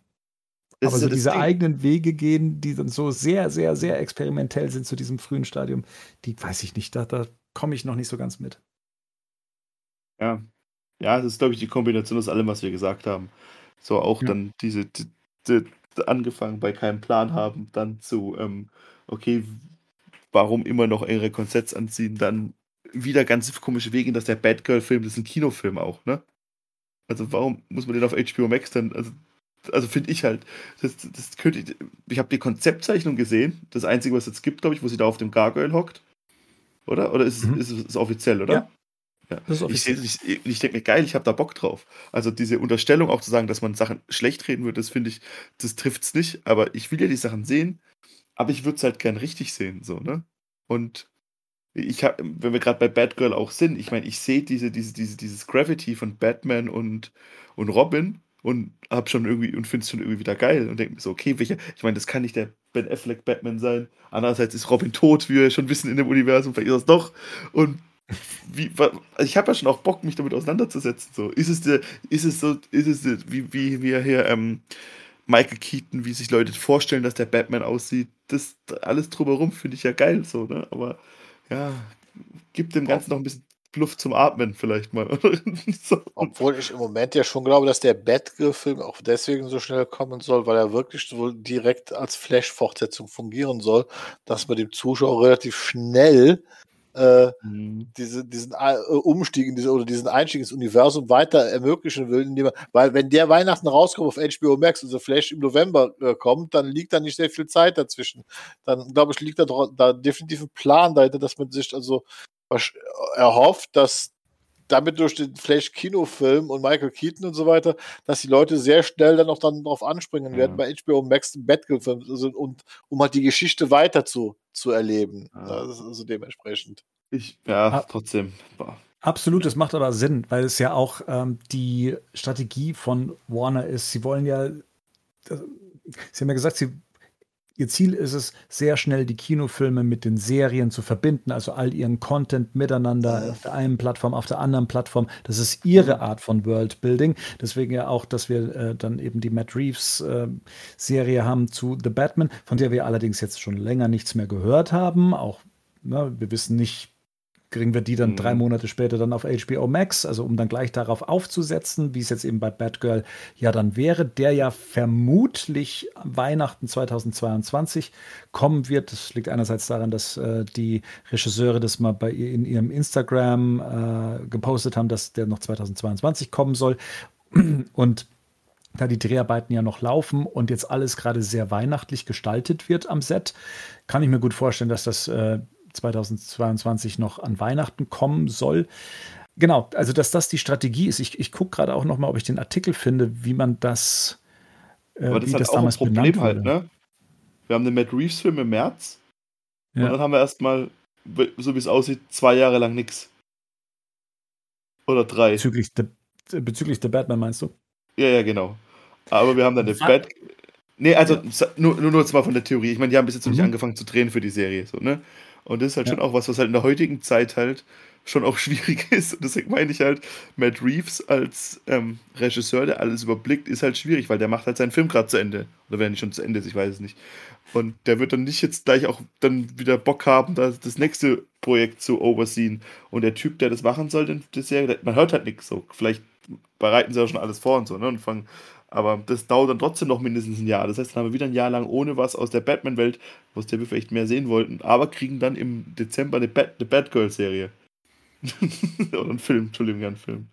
Ja, das ist halt ja und da aber wiederum interessant, dass man dann direkt hier aus äh, dem Harley Quinn-Film eine Figur übernimmt, womit ich auch nicht gerechnet habe, dass das also passieren wird, dass man also sich jetzt auch da aus dem äh, äh, Fundus bedient mit Black Canary. Also da bin ich jetzt auch mal gespannt drauf. Äh, und das Interessante ist ja auch, ich bin bei dem Battlefield ist der HBO Max TV-Produktion. Das war aber auch der Blue Beetle-Film, der aber jetzt ja letzten Monat ähm, hochgestuft worden und kommt in die Kinos. Ne? Vielleicht, das hatte Mario mal gesagt, vielleicht wird ja der Battlefield-Film auch noch äh, gebluebeatelt ne? und bekommt sogar einen Kinostart dementsprechend. Weil ich, ich verstehe im Moment diese Strategie halt so, also ja, auf der einen Seite ja, nach dem Motto, wir möchten schnell nach The Flash Content bieten, damit die Leute am Ball bleiben und das vielleicht auch besser akzeptieren. Auf der anderen Seite, so ist es ja immer noch so ein bisschen zweiklassig, weil The Flash ist eine Multi 100 Millionen Dollar Produktion und beim Batgirl, glaube ich, ist das Budget wesentlich kleiner gehalten und so weiter. Mache ich dann dieses Universum sofort wieder kleiner oder keine Ahnung, wie das im Moment funktioniert, aber gespannt bin ich schon darauf. Ne? Aber es müsste halt mal anlaufen. Ne? Ja, es müsste ja, anlaufen, wir müssten Wissen, ein Geschmäckle bekommen. Und darauf warten wir halt schon seit Jahren. Uns wird ja oft genau, versprochen, Punkt. es gibt eine Strategie, wir machen das und sowas. Dann muss halt erstmal produziert werden und das muss halt erstmal alles anlaufen, damit wir es verstehen. Und bevor das keiner offen ausspricht, mit was wir da zu rechnen haben, äh, ja, machen wir uns halt die Welt selbst gerade so und, und kritisieren sie auch dementsprechend. Das finde ja. ich ist halt schwierig, uns, uns Fans da ähm, einfach, einfach gerade auch informell äh, außen vor zu lassen. Ich kann mich noch daran erinnern, als ein Arbeitskollege zu mir kam und gesagt hat, habt ihr das gehört? Marvel möchte jetzt sich so ein Uni äh, Universum, glaube ich, den Begriff gab es damals noch nicht, aber der, die wollen jetzt eine Filmreihe aufsetzen, die dann in den äh, Avengers dann münden. Und das war noch bevor Iron Man kam. Mhm. Und ähm, das heißt, sie haben die Information herausgegeben. Sie haben einfach ihren Plan offengelegt, wohin das Ganze führen soll. Und sowas hätte ich gerne. Hey, ich sehe gerade Batgirl Z-Fotos äh, zeigen das Logo des Films. Ja, ist ja. jetzt wenig überraschend. Es ist das Logo aus den Comics. Toll. Badcast, Badcast, seid live dabei. Wir sind am Nagel der Zeit. Interessant ist natürlich wiederum das Casting generell, jetzt gar nicht von wegen Batgirl, gesagt, wir haben aber dann im Batgirl-Film Michael Keaton als Mentor, finde ich schon toll, dann dieses interessante Zusammenspiel mit Harley Quinn-Universum, aber dann auch noch J.K. Simmons als Commissioner ja, ja. Gordon. Ne, und da ist ja nur, aber das macht ja alles Sinn. Also, ne, klar, durch dieses Verschmelzen, das, ne, immer, ne, ja ist das schon, aber das muss man ja schon mal sagen, J.K. Simmons ist ja nun mal ein klasse Darsteller und so weiter, der zusammen mit Michael Keaton auch so einen Batgirl-Film gut tragen könnte, dementsprechend. Also da muss man uns auch mal, muss man mal fair sein. Von den Schauspielern ist das jetzt also schon alles ich glaube, keiner von uns hat ein Problem mit den Schauspielern, mhm. wer da drin ist. Also das ist, also das ist überhaupt nicht das Ding. Ich bin da mit allem d'accord. Ich finde auch das Batgirl cool und alles. Das ist, und auch an so, an so Diskussionen will ich mich ehrlich gesagt gar nicht beteiligen, weil ich das alles mhm. Quatsch finde. Das, ist, das ist, war noch nie das Problem von denen. Das Casting von DC ist top, also bis, bisher gewesen. Da gibt es klar mal ein oder andere, wo man sagt, ja, muss ich, also Pat ist ein bestes Beispiel. So ein Lauch hätte ich niemals als Batman genommen, aber gut, es ist halt so. aber. Und da aber war der Lauchspruch des Casts heute wieder von ja, müssen, Rico. Wir kriegen, wir kriegen, Geld von Disney, wenn wir einmal äh, pro Ausgabe Robert Pattinson als Lauch bezeichnen. Ja, aber, aber aber wie gesagt, das, also damit das, da bin ich allem d'accord. Ich finde das alles gut. J.K. Simmons ist top, J.K. Simmons. Mhm. Aber ja, trotzdem, so ein Geschmäckle hat es halt nach wie vor, ne? Und, dann, und was ich mhm. natürlich geil finde, ist, das Batmobil 89 wird auch in dieses Universum transportiert. Also offensichtlich ähm, das scheint ja ist DeLorean. Der hat äh, also, also, DeLorean, wollte ich gerade sagen. Ey, weißt du, ich meine, das klingt alles so beknackt, dass es auch funktionieren kann. So ist es ja nicht, ne? Aber aber ey, weißt du, dann kommt das Ding halt, der Flash-Film muss alles reißen. Kommt dann, ich habe auch geguckt übrigens, Black, äh, Black Panther, der kommt eine Woche später raus als der Flash-Film. Okay. Und das ist halt auch das ungünstigste, was du haben kannst, weil Black Panther wird jeder sehen wollen. Allein weil man halt äh, sehen will, wie der tragische Tod von Chadwick Boseman, wie das verarbeitet wird. Das Ding wird, also das wird, also Das ist halt schon auch alles nicht gut für The Flash. Und Mhm. sie können The Flash halt nicht großartig verschieben, wenn sie die Batgirl-Serie, äh, den Batgirl-Film auch noch dieses Jahr bringen wollen. Ne? Also, das, das, Ja, unter der Ja. Voraussetzung würde ich jetzt mal mit einer Verschiebung tatsächlich rechnen, weil wenn jemand immer geblinzelt hat in dem Moment, dann war es Warner Bros. da haben wir uns übrigens mal einen Podcast drüber lustig gemacht, ne? Da als Batman wie Superman und dann kommt Marvel, pff, Batman und Superman, der, der, der stinkt doch nicht ab gegen, äh, gegen Civil War. Little did we know. Nee, aber jetzt mal ernsthafte Frage, wann kommt Aquaman 2? Der kommt erst 23. Ach nee, Bullshit, der kommt. Der soll auch am Dezember, 16. Dezember soll der noch kommen. Aquaman 2. das ist ja äh, DC Overkill November. Dezember. ja, da würde mich nur interessieren, ob dann auch im Aquaman-Film schon äh, ein entsprechender Verweis stattfindet, äh, dass das so, so, ne, also, so, zusammengehört dann dementsprechend. Ja, könnte sein. Ja, Aber nochmal kurz zurück zu J.K. Simmons, weil ich mir das gerade so vorstelle. Das heißt, J.K. Simmons ist noch, Gone. also äh, genau, aber ist es dann so, so, so, ein- also passiert das dann so, dass der dann ausgetauscht wurde? Also, dass Batgirl eigentlich ursprünglich einen anderen Vater hatte und auf einmal sieht er aus wie J.K. Nee, Simmons? nee, nee, nee, nee, nee, nee, nee, nee, nee. Also ich gehe davon aus, dass einzig und allein, also Michael Keaton ausgetauscht wird. Und Batman steckt dann auf unserer Erde fest und sie können keinen Multiversums-Jump mehr machen. Aber ganz sicher bin ich mir auch nicht. Wahrscheinlich ist halt Keaton noch eher ein Beacon of Hope, wie es Affleck war, der sicher, was hat er gesagt, 20 years in Gotham und and how many good guys are left, oder wie? Ja, ja. Also, ey, das ist halt das, was ich meine. Das ist das Gedankenspiel ist interessant, aber eigentlich hoffe ich schon so, dass man es ein bisschen wie bei Flashpoint halt macht, so, ne? Dass man halt dann, es ist dann einfach eine neue Erde. Das passiert halt, passt halt nicht wieder. Und ich denke mal, das Multiversum soll eher für die Filme an sich, dass halt The Batman ist Erde 2, DCU ist Erde 1 und so, so sollte Aber- das Multiversum Aber eher wir mal ehrlich, aber sagen wir mal ehrlich, es klingt trotzdem immer noch so, das ist es im Prinzip das DCEU, was es ja eigentlich nie gegeben hat, offiziell laut Warner, das ist ja nur, nur so genannt worden, Mhm. dass es aber letztendlich immer noch das Snyderverse ist, nur ohne zwei Figuren, die Snyder geschaffen und ohne Snyder als Regisseur, weil alles andere bleibt der Wonder Woman, Aquaman bleibt gleich, J- J.K. Simmons bleibt gleich. Äh, was mich inter- interessieren würde, was ist mit einer Figur wie Alfred, Jeremy Irons, was, wa- was passiert mit der zum Beispiel? Oh, das Mhm. ist interessant. Weil, weil den finde ich zum Beispiel wichtig. Also gerade äh, also bei, beim alten Alfred aus dem Keaton, da kann man relativ erklären, der ist halt in der Zwischenzeit gestorben, weil er, der war ja schon in den alten Filmen uralt. Aber was ist mit, mit Jeremy Irons bei, bei, bei, bei Ben Affleck? Glaubt, glaubt ihr nicht einfach, dass das einfach komplett ersetzt wird? Dass dieses ganze, dass die ganzen Keaton-Welt einfach ins DCU reingedrückt wird? Ich weiß es Das nicht. ist das, was ich halt denke. Das macht ja auch, das Bild macht ja auch Sinn, dass es hier gibt von Batman und von Robin. Was wir so sehen, das ist das erste. Das sieht ja eher wie Keaton, wie Batfleck, Bat, äh, Affleck aus, oder? Ja, ich habe auch daran, mal- dran an, an Keaton gedacht. Äh, war auf der einen Seite, ähm, aber dann ist dann auch wieder die nächste Frage, die ich dann sofort hatte, wenn da jetzt Batman und Robin, äh, hatte dann Michael Keaton doch einen Robin bei sich gehabt oder so weiter. Das ist also, ich finde das auf der einen Seite auch spannend, und aber leider bau, bauen sich immer mehr Fragen auf dann im, im Das, das, das, das Coole wäre halt, wir könnten halt schon Nightwing kriegen. Und dann, wenn Nightwing dazukommt, Da bist du dabei. dann Aber kann Moment. ich auch auf. Hä? Aber wenn das doch in einem Snyder-Verse spielt Nee, und ist nicht mehr. Also du musst ja Snyderverse, im Prinzip wird es ja so sein, wie es immer ist, dass sich dann, ähm, dass sich keiner daran erinnert, wie es vorher war. Mhm. Aber es gibt und, äh, alles, was wir bisher gesehen haben, gibt es dann nicht mehr so, sondern im Prinzip war dann der, ähm, wenn es die Justice League schon gibt, war dann Michael Keaton in der Justice League und hat gegen Doomsday gekämpft. Ja, aber dann Mhm. durfte der sich ja nicht, dann konnte man keine Storyline bringen, äh, der kann Der nicht mehr Doomsday zurück. wird es wahrscheinlich nicht geben. nein, aber das ist, wenn, wenn ich mir das Ja, überlege, der, der hängt dann fest, das wird so kommuniziert, als ob Michael Ja, das Keaton hat mit sie gesagt halt, ne? Ja, ich, ich sage ja nur, was sie gesagt hat. Wenn ich das jetzt als Ja. bare Münze nehme, äh, Ja. dann kann er sich ja daran erinnern, dass er von irgendwo anders kommt. Aber das wird ja dann in dem Moment nicht mehr passen. Weil, wie gesagt, also äh, oder eigentlich. halt Barry Allen verschiebt einen Stuhl in der Vergangenheit, rettet seine Mutter und auf einmal ist Keaton als Batman da.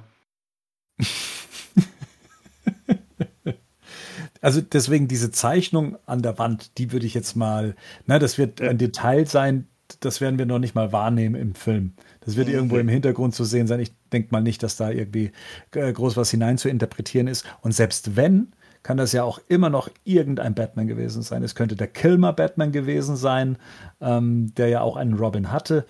Ähm, also von dem her, es gibt ja noch weitaus andere Batmaner, die ja auch äh, gerüchtet werden, die eventuell noch hier und da mal zu sehen sind. Ähm, deswegen, ja, spannend bleibt das alles, aber was am Ende übrig bleibt und wie sich dann diese Welt neu zusammensetzt, das ist für mich äh, auch ein spannender Punkt und ein Thema, wo ich, wo ich, ja, wie gesagt, ich, ich dachte nämlich jetzt auch, okay, da werden Figuren einfach ausgetauscht, die sind dann da, aber Gerd hat natürlich recht, wenn es eigentlich heißt, Keaton kann nicht mehr zurück, er sitzt halt jetzt in dieser Welt fest, dann ähm, sitzt er ja anscheinend in einer existierenden Welt fest. Und äh, aber, aber ja, wir wissen halt nichts über den Sie Film. müssen deswegen- letztendlich müssen wir abwarten. Die sagt, die müssen, das ist ja, was ich auch mal was untereinander geschrieben habe.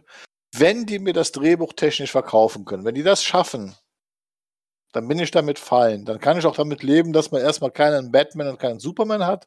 Da gehe ich mal von aus, die werden dann irgendwann wieder kommen. Dass man halt im Moment nur aus Gründen die Figuren halt erstmal nicht ersetzt, sondern halt Mhm. äh, äh, sich Zeit lässt, die nochmal zu bringen, wie Rico das so schön sagt. Darf ich Sie meinen müssen- Film noch pitchen? Meinen Flash-Film pitchen noch? Lass er mal. Gerd, Ja. lass mal Gerd noch. Äh, Also, wenn sie ähm, das ver vernünftig schaffen, mir zu erklären, dann bin ich damit fein. Und das ist eigentlich dieses A und O. Das Drehbuch und wie es inszeniert wird. Wenn das funktioniert, kann ich damit leben, dass ich Supergirl habe, dann kann ich damit leben, dass ein Batgirl erstmal Batman ersetzt und dass wir irgendwann in diesem neuen DC-Universum auch einen neuen Superman und einen neuen Batman bekommen, wenn sie es dann vernünftig aufbauen können. Dann kann ich sogar damit leben, dass Wonder Woman existiert und Aquaman, wobei ich mir natürlich auch dann für, die- für die Zukunft äh, die Frage stellen muss, wie lange werden die diese Rollen noch haben? Ist ja auch immer so eine, immer so, äh, immer so eine Sache, wie das weitergehen soll.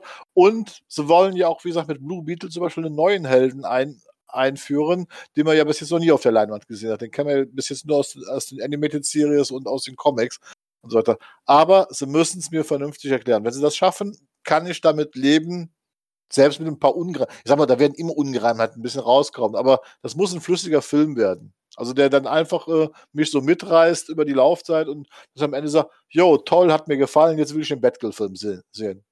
Dann will ich auch sehen, wie es weitergeht.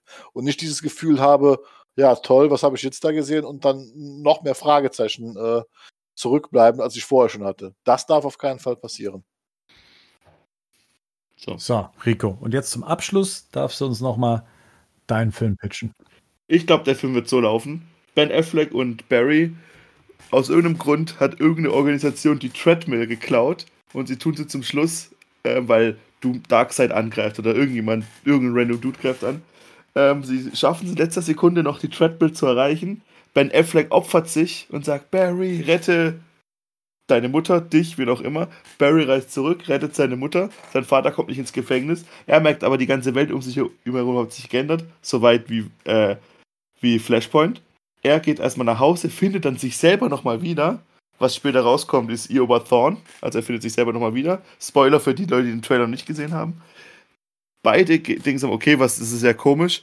Äh, Barry bringt Barry, der keine Kräfte hat, auf den Stand der Dinge und sagt, okay, wir brauchen eine Treadmill, bla bla bla bla bla bla. Ähm, wir müssen zu Batman. Sie gehen zu versuchen zu Wayne Manor. Wir gehen einfach mal davon aus, dass die Welten alle gleich aussehen, bloß das alte Haus Wayne Manor sieht jetzt eher aus wie das ähm, Wayne Manor von Batman 89. Weil sie sagen, okay, wir sehen vor im Fernsehen noch, wie Superman vor drei Jahren die Erde verlassen hat, um Krypton zu suchen. sie, sie gehen beide zu Keaton, finden nicht, wie sie hoffen, Affleck, sondern Keaton und da ge- begeht dann die Chose los. Ich glaube, so oder so ähnlich wird der Anfang des Films sein. Anhand der Trailer oder nicht? Weil arg viel anders kann es ja nicht sein. Affleck wird nur am Anfang mit drin sein, der wird gegen Ende nicht mehr auftauchen. Er wird sich opfern, damit Barry seinen Time Jump machen kann. Barry verschiebt einen Stuhl oder redet seine Mutter, das sieht man ja auch schon. Und dann ist auf einmal alles anders. Und daraufhin baut dann alles andere auf. Und auf einmal hat es alten 70-jährigen Keaton. Warum auch immer legt Jay, weil sonst müsstest du viel zu viel erklären. Du könntest den ja nicht mitholen, das wäre noch doofer irgendwie. Das, allein um diese ganzen Fragen nicht zu beantworten. Das Gute ist ja, wenn so Fragen bei anderen Filmen auftauchen, dann werden die halt in zukünftigen Serien geklärt. Wie zum Beispiel der Blip bei Endgame. Da haben wir uns auch immer gefragt, wie, wie, hä, was ist, wenn du im Flugzeug gesessen bist? Das wird dir erklärt über mehrere Sachen. Aber so viel Vertrauen kann man nicht haben. Das heißt, der Film muss dir alles erklären. Und deswegen denke ich, dass man einfach Ben Affleck komplett auslöschen wird aus dem DC-Universum, aus dem DCU. Und das Keaton, wahrscheinlich gibt es dann die Justice League auch noch gar nicht. Nach dem Film, sage ich jetzt einfach mal so. Und natürlich ist, kann der 70-jährige Keaton nicht mehr 100 Jahre lang Batman sein. Und mit seinem, mit Chris O'Donnell, der dann wiederkommt, als Nightwing hat er sich verstritten. Deswegen gibt es ja nur eine Möglichkeit. Er sucht sich eine Nachfolgerin für sich und das ist dann Batgirl. Und am Ende klingelt George Clooney an Wayne Manor und möchte sein Haus betreten, weil er sich gewundert hat, dass, weil sein Schlüssel nicht gepasst hat. Überleg mal, George Clooney ist dann Alfred der Neue ja, aber das ist eine Frage, die mich wirklich, ja, das denke ich die ganze Zeit drüber nach. Weil eine der Figuren, die mir am besten gefallen hat bei Snyder, ist nun mal Jeremy Irons als Alfred. Also die ist einfach ist krass. Ja, aber ich glaube, das ist weg. Ich glaube, das haben sie einfach vergessen. Es wird ja, einfach dann diesen Batman. Ja, das meine ich, das wird ersetzt. Das wird ersetzt. Ich, äh, das Wayne Manor, das wir aus Snyder kennen, das ist einfach dann das Wayne Manor ähm, 89. Ja. Das können sie es nicht machen. Und selbst wenn, zeigen wir uns überrascht und reden dann gern wieder drüber. Ich habe gern mit euch hier spekuliert. Äh, uns, uns äh, haben, wir, haben wir uns aufgeregt, ich weiß es gar nicht, aber zumindest mal ein bisschen äh, ja, den gedankenfreien Lauf gelassen und ja, debattiert. Vielen Dank fürs Zuhören, sage ich hier an die Hörer, dass ihr wieder mit dabei wart. Und wir hören uns dann auch schon bald dickst wieder in der nächsten Ausgabe des Badcasts. Vielen Dank, gute Nacht und ciao. Servus. Macht's gut, Leute. Ciao.